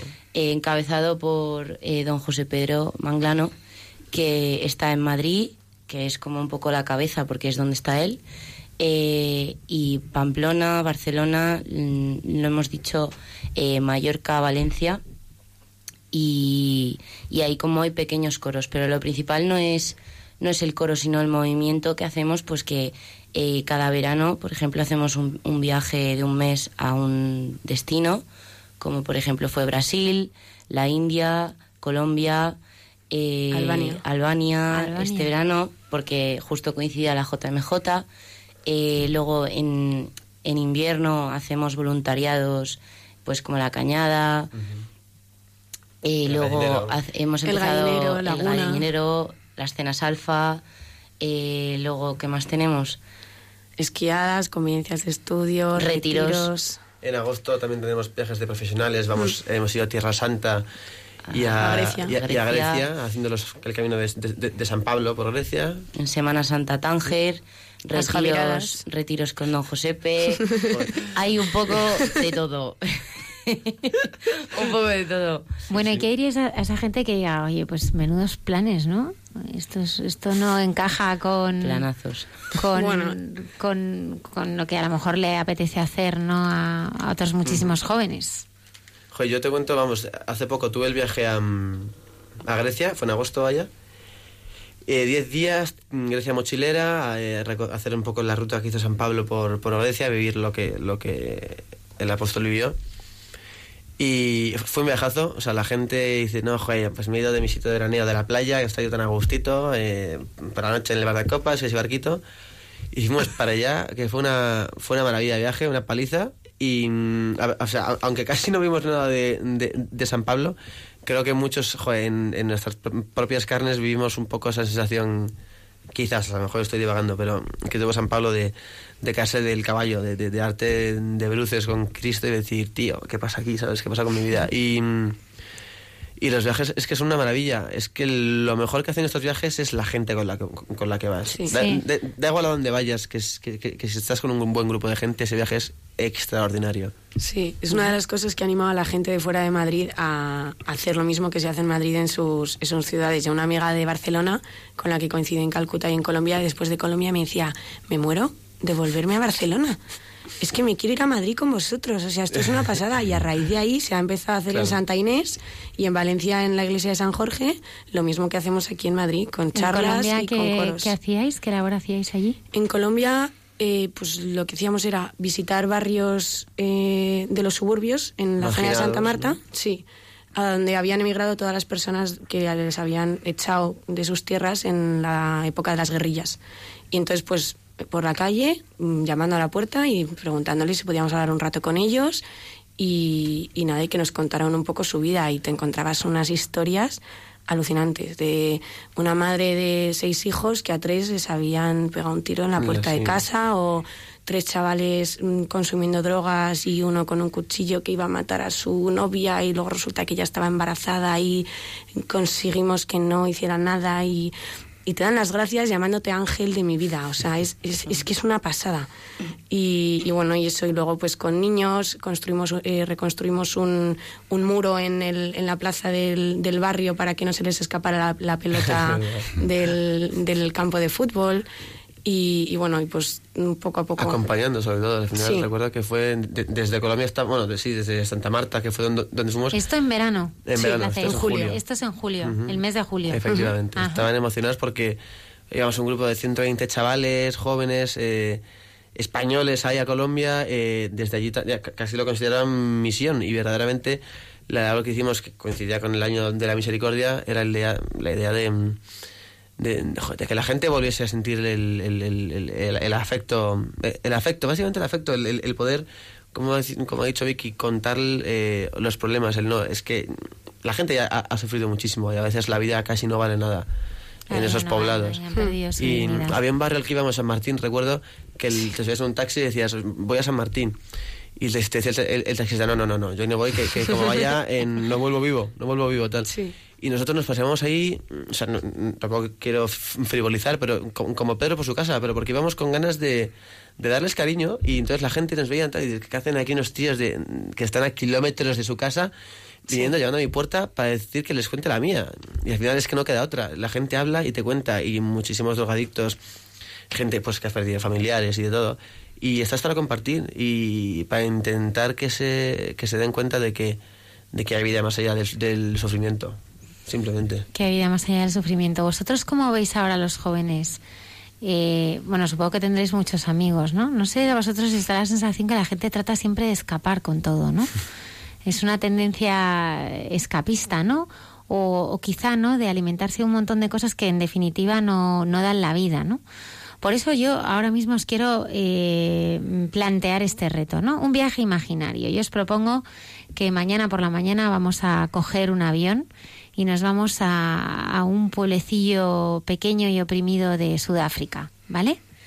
Y, os pido que, llegáis a un montón de gente que, está viviendo eh, eh, pues eh, con hambre, que tiene poca esperanza de que sus circunstancias puedan cambiar y le tenéis que explicar quién es ese Cristo vivo que vosotros conocéis, cantáis, vivís y, y con muchísima alegría queréis compartir con, con todo el mundo, ¿no? Entonces, ¿cómo, cómo explicáis a, a esa gente, ¿no? ¿Quién es Jesucristo para cada uno de vosotros? Con vuestras palabras. A ver, Javi, empieza. Un amigo mío, Dani Fernández, decía que la paz como la alegría eh, se contagian. Eh, y yo creo que en ese sentido, em, más allá de la barrera del idioma, que a algunos no se nos da muy bien, eh, lo mejor es, es que es, es, que lo vean. O sea, yo, ¿cómo doy bien, a lo mejor, testimonio de, Jesús? Pues mira, cuando canto, porque me encanta cantar. Y a veces, a, veces se me da bien y a veces no. Y oye, cojo la guitarra y me empiezo a cantar. y estoy con ellos y entonces eh, canto, te ven alegre y dicen, ¿por qué, por estás tan alegre? Pero Javi, ¿cómo, ¿cómo le describirías a ese Jesús que tú, que tú amas? O sea, si tuvieras que decirles y describirles y presentarles a una persona, imagínate que tienes que presentar a Churri. Dice, pues Churri es muy guapa, canta muy bien, es simpática. ¿Tú qué les dirías de, de él, de, de ese señor que tú, Joder. que tú conoces? Les diría, mira, es mi vida. O sea, eh, Cristo es mi vida. Simplemente le diría eso. Vicky. Yo la llegada me la imaginaría primero como una especie de rechazo. Aquí vienen muchos ajenos a, todo, a toda nuestra vida y se piensa que van a arreglar algo que no van a arreglar en un mes, porque de ahí luego nos volveríamos. Y entonces esperaría que a mí me hicieran la pregunta de, si a ti nadie te paga por venir aquí, ¿para qué vas a, a, a pasarlo mal viviendo en un poblado? Porque yo iría ahí y vivir en las condiciones en las que viven ellos. Y me vienes a ayudar todos los días y yo te sigo rechazando. Y vienes con la misma sonrisa todos los días. Y esa sería mi manera de explicarles quién es Cristo. Eso con, con, con la experiencia y con, y con la generosidad de vengo y estoy a tu disposición al 100%. Y este mes que voy a estar aquí, no voy a cambiar tu vida, por supuesto, porque no, yo no soy Dios, pero Él sí puede y te lo demuestro yo, a o sea, te lo demuestra Él a través de mí. Y este mes que voy a estar aquí, eh, voy a hacer que sea, voy a hacer, voy a intentar que sea el mejor mes que, que hayas podido tener. Pues yo lo describiría eh, como un hermano mayor. Yo tengo dos hermanos mayores que mm, pegarían por mí. Y, y sí que es verdad pues que no, no insisten siempre, o sea, si te peleas con ellos, eh, imagínate, yo me peleo con mi hermano mayor, eh, luego cojo y voy, me pasa algo tremendo en la universidad que vuelvo llorando a casa y aunque esté súper, súper enfadado conmigo, mm, me va a escuchar. Y, y si alguien me ha hecho algo, va a ir y va a decir dos cosas. Y yo que sé, pues algo así parecido de que eh, por muchas cosas que hagas eh, que estén mal o, o yo que sé, pues que siempre va a estar ahí para ti porque en verdad es tu familia y te va a querer siempre tal y como eres y hagas lo que hagas. Y así lo describiría yo, no sé. Pues menuda experiencia, ¿eh? Tenéis. Oye, ¿alguna anécdota de todos estos viajes que, que os haya marcado, bueno, que os haya llegado a, a vuestro corazón? Yo, no, es que ca- cada viaje es único. Y es de verdad. En Grecia tuvimos la subida al Olimpo, que fue muy dura. Y además estábamos subiendo, eh, con- casi estaba haciendo de noche, tormenta, rayos, y dices, joder, el Olimpo, tal, a ver si por aquí aparece Zeus de repente, ¿sabes?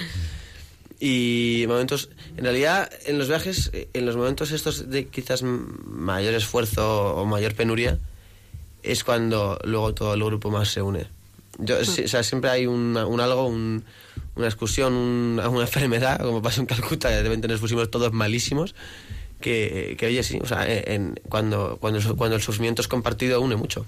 Y al final, te está hablando de subir una montaña, esto no es tener una enfermedad aquí, un cáncer, vaya, pero, pero que el compartir experiencias, y en ese sentido experiencias que acaban a uno agotándole, hacen mucho. Y luego, el, pues el Olimpo, joder, tienes, tuvimos una misa espectacular en la cual Josepe hizo una milia y a una chica se le ocurrió apuntar todo lo que dijo y de ahí nació otra canción, que es la de Tonto. O sea, aquí cualquier, cualquier momento es bueno para, para componer. ¿Tú, Vicky? Yo me quedaría con la unión brutal que hay siempre de todo el grupo, porque vayas a donde vayas, siempre hay el, el mejor ambiente que puedes tener en cualquiera de estos viajes. Y, y luego he tenido la suerte de conocer tanto en Calcuta como en Albania eh, casas de Madre Teresa y me ha sorprendido enormemente siempre la sonrisa alucinante que tienen todas. En unas situaciones muy precarias, dándose completamente a los demás y incluso a la madre superiora que te la imaginas pues pues o- o- teniendo labores que no tendría el resto y colocando la fruta contigo y, y hablándote de tú a tú. Y eso con eso me quedaría. ¿Y tú, Churri? Yo las, eh, las personas que, que han ido conmigo al viaje, yo personalmente me he sentido como una reina en cada viaje al que he ido, Porque Que te han tratado como una princesa. Sí, como una, no, como una princesa, no, como una reina. Por ejemplo, eh, los chicos más buenos que te puedes encontrar en el mundo en estos viajes. eh, yo ya había perdido la esperanza, pero volví a, La recuperado. la recuperé. Y, y luego amigas increíbles, eh, un ambiente súper sano, súper divertido y eso. Bueno, pues terminamos esta entrevista con, con vuestra música y anunciando que, que mañana para todos vuestros fans os podrán encontrar en, en Joy Eslava, en Madrid, en la calle Arenal. Sí. ¿A qué hora?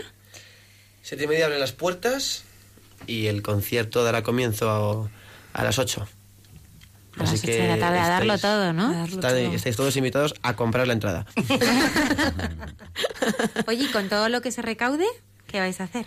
Pues mira, mucho será para financiar los gastos del disco porque hacer un disco Es nos hemos dado cuenta de que no es barato. No. No, y sobre nada. todo la producción es, es buenísima. Efectivamente, Sí, sí, claro, sí, todo, sí, todo, sí. al final todo tiene un precio y luego, oye, materiales para el concierto, materiales para el Claro. concierto y si, si algo sobra, Dios mediante, se utilizará para futuras labores en los viajes que hagamos y Claro. compartir guiados y demás. Pues muchísimas gracias, Javi Trigo, Vicky, Churri. Mañana un éxito total. ¿eh? Muchísimas gracias. Vais a batir récords y bueno, pues muchas gracias por haber compartido este testimonio. con A vosotros por invitarnos.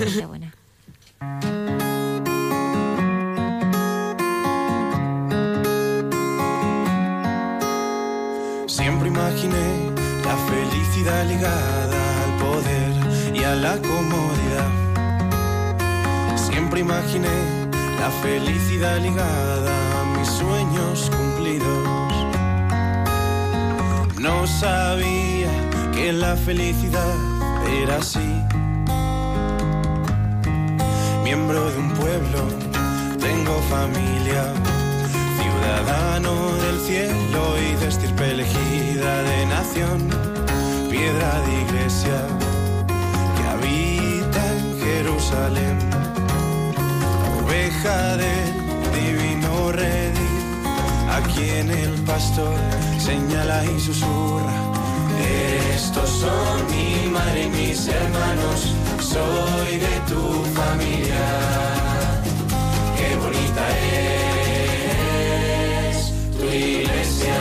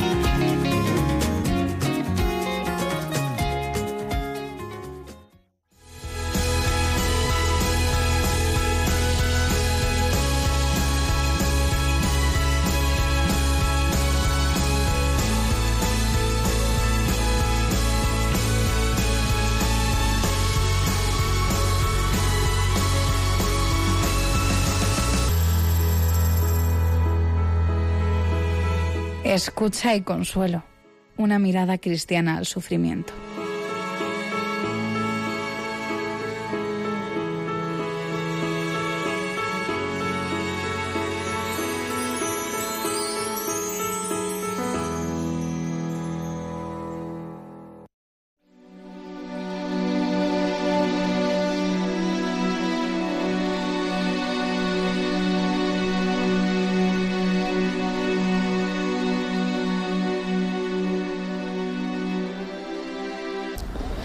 Yo digo, para mí es todo.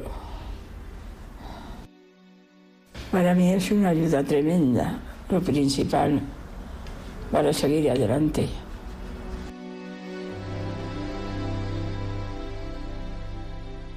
Además de su invalidez permanente, Maripaz sufre una enfermedad crónica que le mantiene inmóvil en la cama.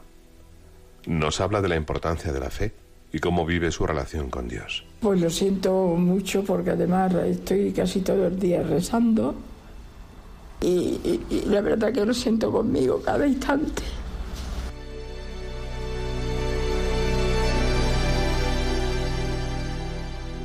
Me levanto rezándole, pidiendo por mí y por todo el mundo, sobre todo para las personas que están como yo, que tengan fuerza, que- que yo creo que de todo se sale.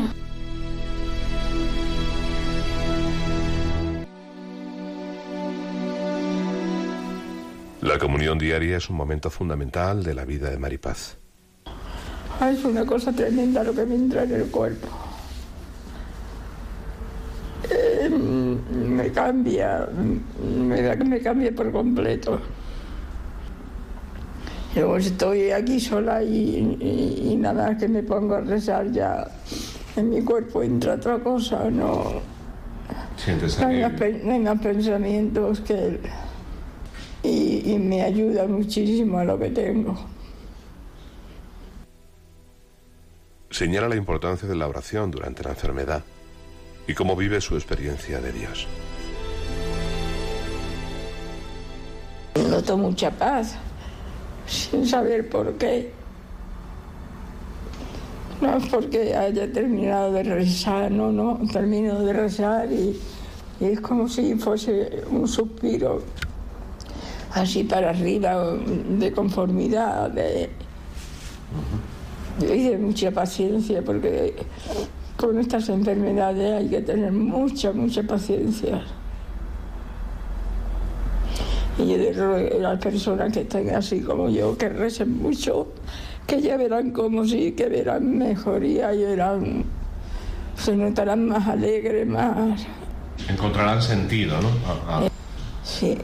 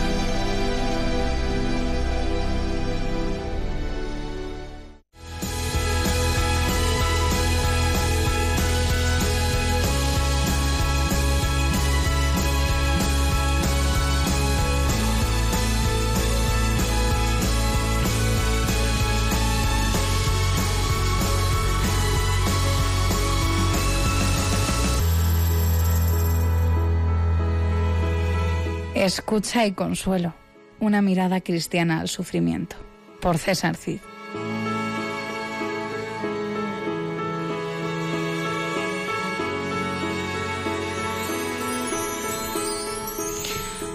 Pues la verdad es que me queda muy impresionada con, con este testimonio de Maripaz.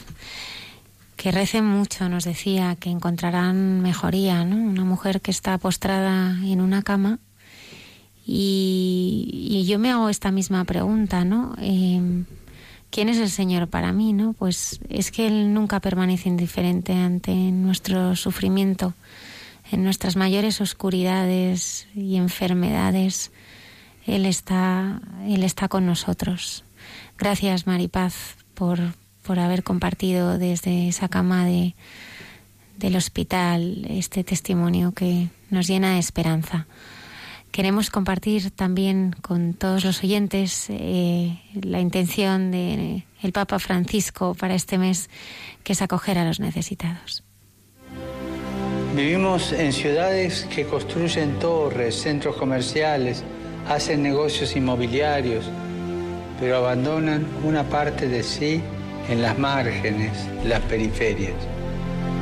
Como consecuencia de esta situación, grandes masas de la población se ven excluidas, se ven marginadas, sin trabajo, sin horizontes, sin salida. No los abandones.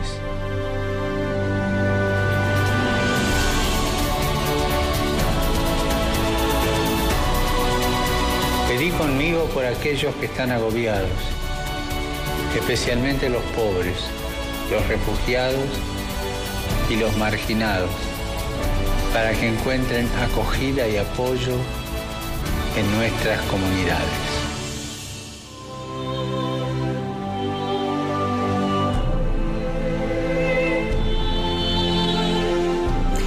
Una y 35 minutos. Paco, buenas noches. Hola, buenas noches, Almudena. Profesor, además violinista, gran Bueno. lector. Sí, gran lector más. A, lo- a los profesores son los de secundaria, los de primaria somos más bien maestros. Maestros. Eh, Paco, tu proceso de, de conversión ha ido como muy, muy poquito a poco. Sí. Y hablábamos eh, al principio, como te he presentado, que cuando, bueno, pues eh, llegaste a, a tu primera parroquia, que quedaba cerca de tu casa, y formaste parte de la Orquesta de Estudiantes de San Jerónimo el Real, Sí.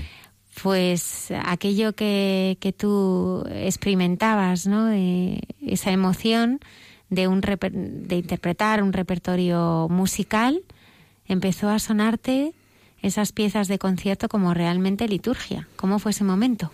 Sí, siempre hay una primera llamada, suena el teléfono, ¿no? Oye, que si te vienes a una orquesta que estamos formando de estudiantes, y yo, bueno, no lo veía muy claro, pero ensayaban en fin de semana y me lo podía permitir, ¿no? Entonces te hablo del año 91, así, que era yo muy jovencito, tenía un cuerpo más joven, ¿no? Y vale, me apunté. Es curioso porque, claro, en aquella orquesta yo había estado en otras orquestas de estudiantes. Pues bueno, mm, no se cobra, es la emoción de tocar, tocar el violín, sí. Tocabas el violín. Sí, luego también me pasé a la viola. Y, pero claro, estaba diferente porque la música formaba parte de la liturgia misma. O sea, no es que hubiera conciertos, bueno, había conciertos, pero también había conciertos que eran misa, concierto, o funerales, o bodas. Sobre todo misas, concierto, ¿no? Lo cual te exigía formar parte de la liturgia. O sea, tú estabas ahí sentado y, había una liturgia que se hacía bastante lenta, ¿no? Y tú formabas parte de eso si- siendo violinista, ¿no? Eras una especie de, de... Yo sentía como si dijera, ahí va, pero si me he convertido en monaguillo violinista o algo así, ¿no? Porque ¿qué pinto yo aquí en el altar? Cuando hemos eh, preparado un poco la entrevista, eh, yo te pedía que, que tú destacaras eh, algunos momentos de tu vida que tú quizás sin saberlo Sí. has notado eh, esa, esa presencia ¿no? de- del Señor, ¿no? Eh, Recuerdas eh, con cinco años que tu madre eh, tuvo una, una grave enfermedad, ¿no? Al nacer tu hermana, ¿no? Sí, esto fue con el nacimiento de mi hermana. Estuvieron bastante mal. Y es un recuerdo de esos que tienes muy lejano, muy lejano. ¿no? Luego, bueno, pues yo pertenezco a la, a la típica corriente de, de agnósticos ateos que a lo largo de los años 70 u 80 pues nos, nos desvinculábamos, es decir, nos- no nos importaba. Fíjate que yo no, no funcionaba tanto como que Dios no existe, que es el, el mascarón de proa de, de ellos, sino Vale, existe, pero existe como podría vivir John Smith en Nueva Zelanda, debajo de nuestros pies en las antípodas. Es decir, me da igual. O sea, vale, o existe, pero no nos quiere. Creo que esa es un poco la línea de, de casi todos los ateos agnósticos. No existe, pero no nos quiere, es irrelevante. Y luego descubres que sí te quiere, te quiere y además incluso de la forma en la que tú quieres ser querido. Es una seducción muy especial, ¿no? Es un juego de seducción que es lento y que tienes que ir cazándolo, porque no siempre lo vas pillando. Eh, lo que te contaba de la orquesta, claro, la liturgia, el, el repertorio que hay musical, estos chicos que has estado antes son magníficos, ¿no? Yo, eh, sí. Pero claro, yo aquí hablo yo ahora más bien del repertorio clásico, ¿no? Entonces ahí hay tsunamis de belleza, ¿no? Y ahí hay músicas que, que te, te apabullan, ¿no? Te dejan... eh, Dios nos apluie pour excès de vérité, ¿no? Dios nos, nos aturde por exceso de verdad. Y de repente tú formas parte de esa liturgia. Hay una, hay una columna memorable de Manuel Vicen que me gusta repetir, donde viene a, a contarte que, que hay gente que se ponía a rezar en los cuadros religiosos del Museo del Prado u otras personas que entran a los templos simplemente a ver las obras de arte, ¿no? O sea, como que no corresponde, eh, hacen lo, que no es debido en el sitio que no es debido, ¿no? Y yo tuve la suerte de, vivir la experiencia que se debe vivir en el sitio adecuado, es decir, eh, tocar música litúrgica, ¿no? Eso fue, digamos, la primera parte, el primer encuentro y con la vuelta a casa, ¿no? Y entonces ahí en esa parroquia pues ya te enganchan, porque te enganchan. y te dejas enganchar, ¿no? Me sedujiste y me dejé seducir. Y te llevan a... "Vamos- Vámonos al Camino de Santiago. Y yo, pues vale. Te fuiste Y- a hacer el camino de Santiago. Sí, aquello estuvo muy bien, fue en verano. Estaba lleno de momentos increíbles. Esto lo dice todo el mundo, pero es que es verdad, hay que ir. El Camino de Santiago unas veces mide medio metro de ancho, ¿no? Otras veces es una autopista. Otras veces vives, sabes que está todo marcado en amarillo, ¿no? Las direcciones que debes ir siguiendo. Veo un- una marca amarilla ¿esto será una marca o no será una marca, no? Mm, Quito la marca porque me parece que eso no formaba parte de, de la dirección que había que seguir. Me equivoco, me pierdo. Al perderme yo, veo que otra gente se pierde detrás de mí. O sea, si tú te pierdes, tienes que tener cuidado porque a lo mejor pierdes a alguien. Nos encontramos un perro, nos ducharon los bomberos, ya mm, dormíamos en al raso y teníamos que irnos corriendo porque venían unas cucarachas gigantes. Bueno, era, era todo descacharrante. Pero, Y- te, pero realmente un poco la sensación que teníais es, eh, que tenías, ¿no? Es que, bueno, pues que todos os tratabais por igual, ¿no? Y que Claro. os preocupabais los unos por los otros. Claro, ves la gente que, que va más deprisa que tú o que va más lenta o que te vas cruzando con ellos en los albergues o en los sitios de dormir. Y es una experiencia que los urbanitas normales que estamos aquí en la, en la ciudad, yo soy urbanita, ¿no? los que estamos aquí en la ciudad atornillados nos lo perdemos y eso hay que hacerlo, sí, hay que vivirlo. ¿En qué otros momentos el Señor fue apareciendo? Pues luego recuerdo, todo está muy vinculado también a la música. Eh, formé parte de un grupo de música judía porque, bueno, pues también por carambolas del billar de la vida, pues me convertí en experto en música hebrea. O sea, la parte que, un pequeño grupo donde yo tocaba ahí la viola. También cantaba un poquito. Y, y fue impactante ver a, a estas comunidades, fuimos a Nueva York, a ver a estas comunidades, ¿no? Porque ahí sientes el, el cómo debía ser el judío Jesús, ¿no? Y, y- y lo que debía ser el mundo hebreo entonces. Antes de esto también, pues con esa misma parroquia fuimos a Israel, ¿no? Que también fue eh, muy impactante. Israel es un país muy curioso. Yo recuerdo nada más llegar, pues se abren las puertas del avión y uno, que yo todavía estaba en el proceso de conversión, que ahora mismo sigo porque es un proceso que dura toda la vida, uno espera que al abrirse las puertas, esa especie de olla a presión que son los aviones, ¿no? la puerta, ¡poc! Y dices, pues aquí va a oler a incienso, ¿no? Y no, olía a infancia, olía a, a, a Benidorm, a la Costa Blanca, al Mediterráneo, ¿no? Huele a Mediterráneo porque Israel es Mediterráneo. Y dices, ahí va, pero si aquí huele a fritanguilla marinera, en Tel Aviv. Y, fue un viaje a mí me convirtió bastante.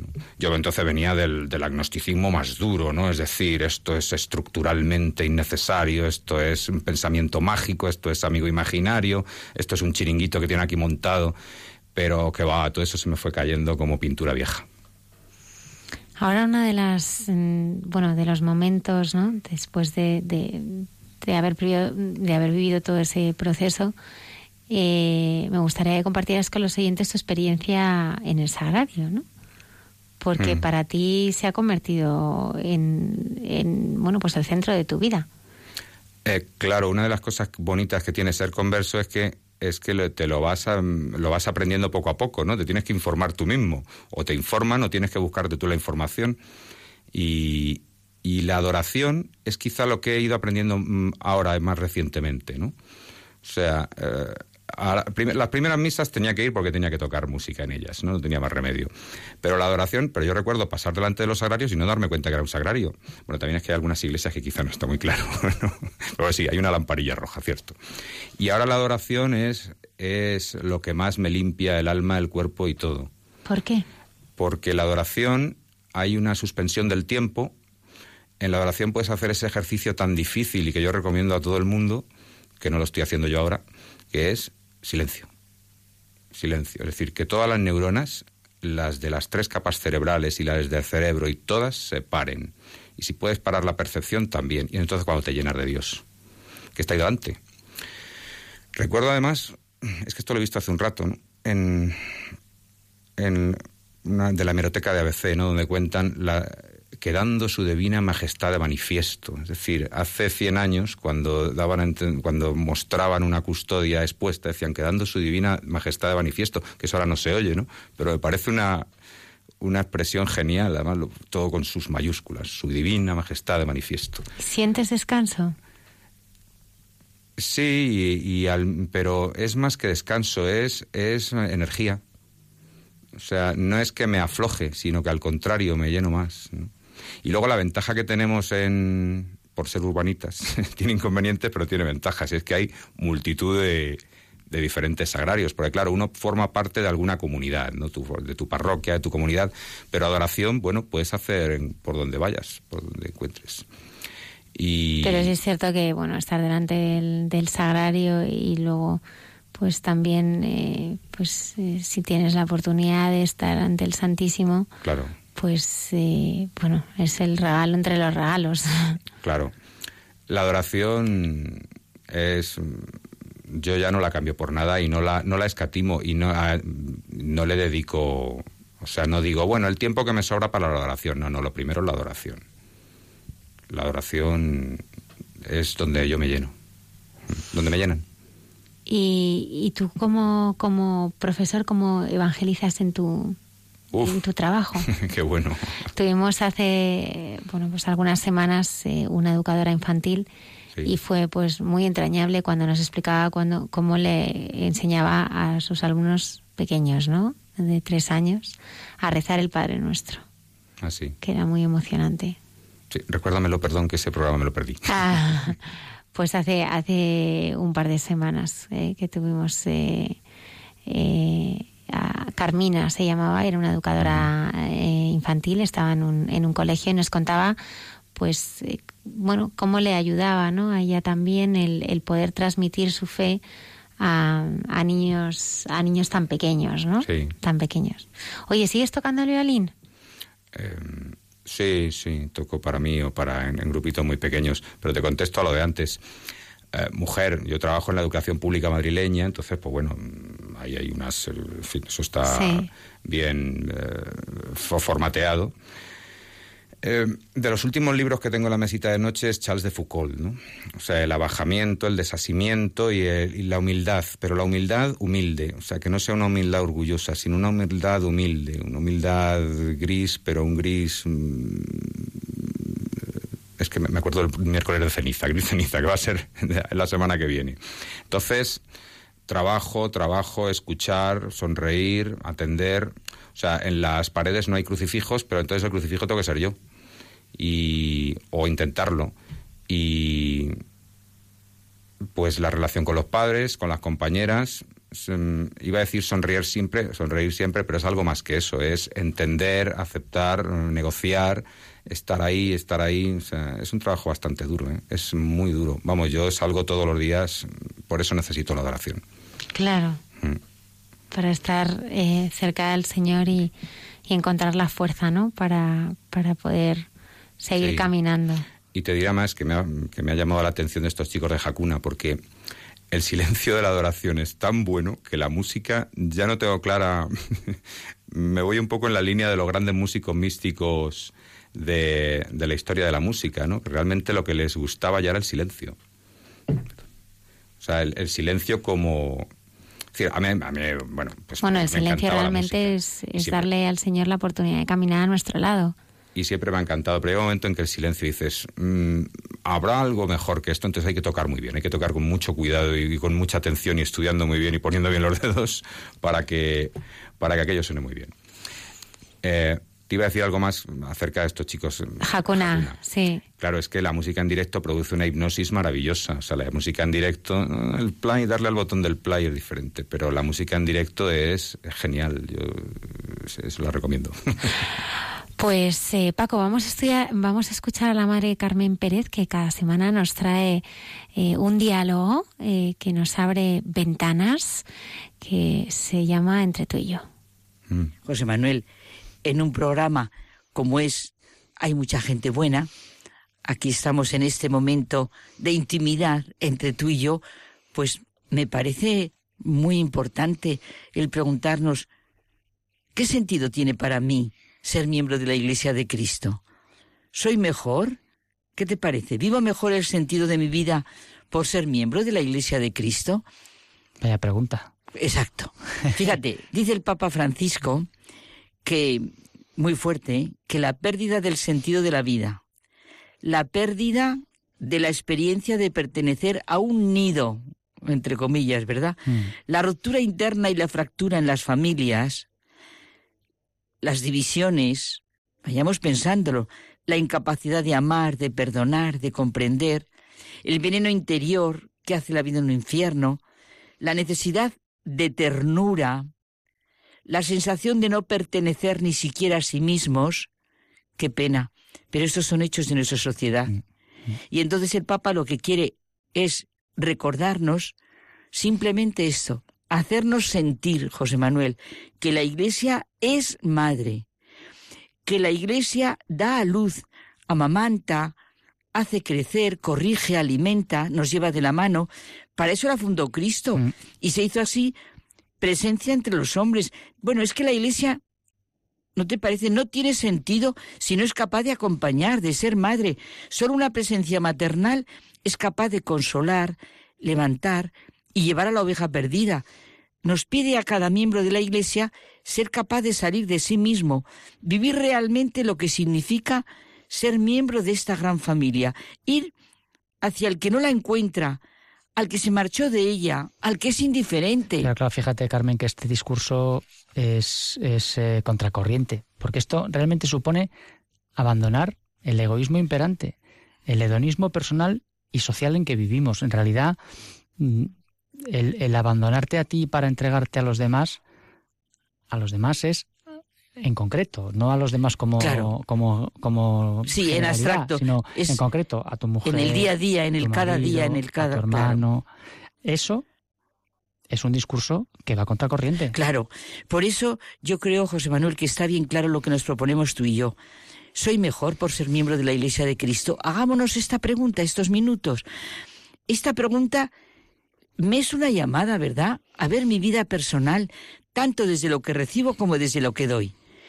¿En qué sentido soy mejor por ser miembro de la Iglesia de Cristo? Por ser de esta gran familia, por vivir de una comunión plena. Claro, es lo que estamos comentando, José Manuel. Se nos pide más que una mera externa, una nominal profesión de fe y una vida. No, se nos pide, se nos pide completamente conocer el Evangelio, sentir y vivir con esta madre. No hay otra razón, excepto nuestra debilidad y cobardía, nuestra falta de fe y confianza en lo que Dios quiere para nosotros, para que caminemos sobre las pisadas de todos los testigos que ha habido a lo largo de los siglos. Pero claro, Carmen, hay que tener en cuenta que esta pregunta que tú hacías, ¿no? De, de- Soy mejor por ser miembro de la Iglesia de Cristo. es una pregunta que no sé si debemos contestarla nosotros. O deberían ser también los que conviven con nosotros. Pero has dicho una cosa muy buena. Deberían ser también. No, no, claro, también. También, porque yo necesito Sí, pero contestar. fíjate, yo ahí creo que un pecado bastante habitual, del que participo activamente, por cierto, es creernos mejor de lo que somos. Realmente Bueno, no sé, algunos sí y otros a lo mejor el problema, mira, este que nos gusta tanto y a mí, ya que es feliz, Mm. dice que montones de veces nos miramos mucho a nosotros mismos y nos hacemos daño porque no nos miramos como ante Claro, la mirada de Dios. claro, también. es que yo si me siento de verdad miembro de la Iglesia de Cristo, me siento acompañada, me siento querida. Fíjate, tú y yo, cuando hablamos y cuando simplemente cuando venimos o cuando nos vamos de la radio o cuando hablamos, José Manuel, yo siento que donde hay dos o tres, Él está en medio. Y yo siento la iglesia. Yo me siento acompañada por ti. Yo me siento mirada por ti. Pero bien mirada, de tal manera que provocas lo mejor de mí. Y yo no pienso, eso es verdad, yo no pienso en lo que pueden hacer los demás, sino en lo que cada uno de nosotros, como miembro e hijo de la iglesia, puede hacer. No juzguéis para que no seáis juzgados, porque con el juicio con que juzguéis seréis juzgados, y con la medida con que midáis se os medirá. ¿Por qué te fijas? A mí eso me impresiona muchísimo. ¿Cuánta crítica hacemos a, a miembros de la iglesia, en la iglesia? ¿Por qué te fijas en la mota que tiene tu hermano en el ojo y no reparas en la viga que llevas en el tuyo? a mí eso da- también me hace... Nos hacemos daño a nosotros mismos. Claro, si es que si interiorizamos esto, de verdad que no juzgaríamos jamás. Pero ¿sabes qué creo que pasa? Que no existe un análisis profundo de nosotros mismos. Claro. No nos atrevemos a juzgarnos por miedo a descubrir que no somos como pensamos. Entonces nos defendemos jugando, juzgando a los demás y creando una imagen nuestra que nos agrade. Y ojalá sintamos esa imagen nuestra a imagen y semejanza de Dios, de que nos ha hecho hijos suyos. No se trata de cerrar los ojos, pero para mirar hay que tener la mirada limpia. Para eso hay que quitarse la viga del propio ojo y tener y ser capaces de ver. Pues volvamos, ¿eh? ¿En qué sentido soy mejor por ser miembro de la Iglesia? Se me pide una vida auténtica de amor. ¿Verdad? ¿Qué entendemos por amor, José Manuel? Si el amor es una relación, entonces es una realidad que crece y también podemos decir, a modo de ejemplo, que se construye como una casa y la casa se edifica, José Manuel, en compañía, no solos. Claro. No querréis construirla sobre la arena de los sentimientos, como dice el Papa, que van y vienen, sino sobre la roca del amor. La Iglesia no es una organización burocrática, sino una historia de amor. Eso es precioso. No son los discípulos quienes hacen la Iglesia. Ellos son solamente los enviados de Jesús. Cristo es el enviado del Padre. Mejor dicho, eso que es tan bonito, y con esto acabamos. El Padre tuvo una idea. Mejor dicho, dice el Papa Francisco, el Padre tuvo amor. Y dio comienzo a esta historia de amor que es la Iglesia, tan larga en el tiempo que aún no ha terminado. Y tú y yo estamos en esta historia de amor. Cada uno de nosotros somos el eslabón de esta cadena de amor. Y si, si no comprendemos esto, pues no hemos comprendido lo que es la Iglesia. ¿En qué medida somos mejores por ser miembros de la Iglesia de Cristo? Ah, amigo, cada uno tiene que pensarlo. Hasta la semana que viene.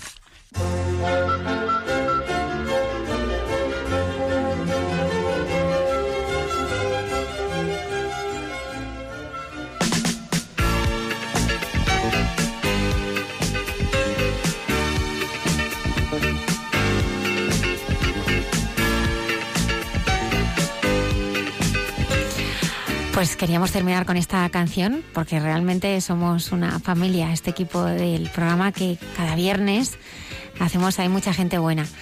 Eh, una y 57 minutos, eh, quedan ya eh, pues escasos segundos para que suenen las señales horarias. Damos las gracias a nuestros invitados de esta noche, el padre Yago Fernández, eh, Jacuna y Paco. Estaremos aquí, puntuales a nuestra cita en Hay mucha gente buena. Que tengáis una feliz y santa semana. Gracias por estar ahí.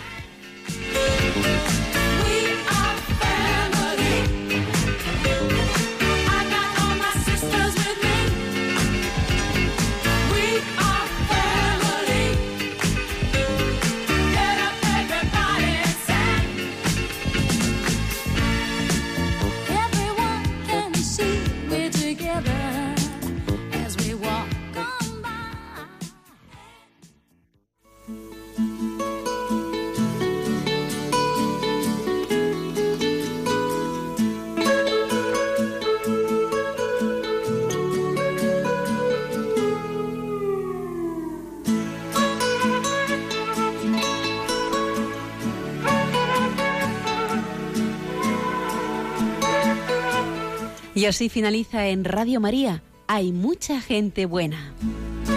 Un programa dirigido por Almudena Delgado.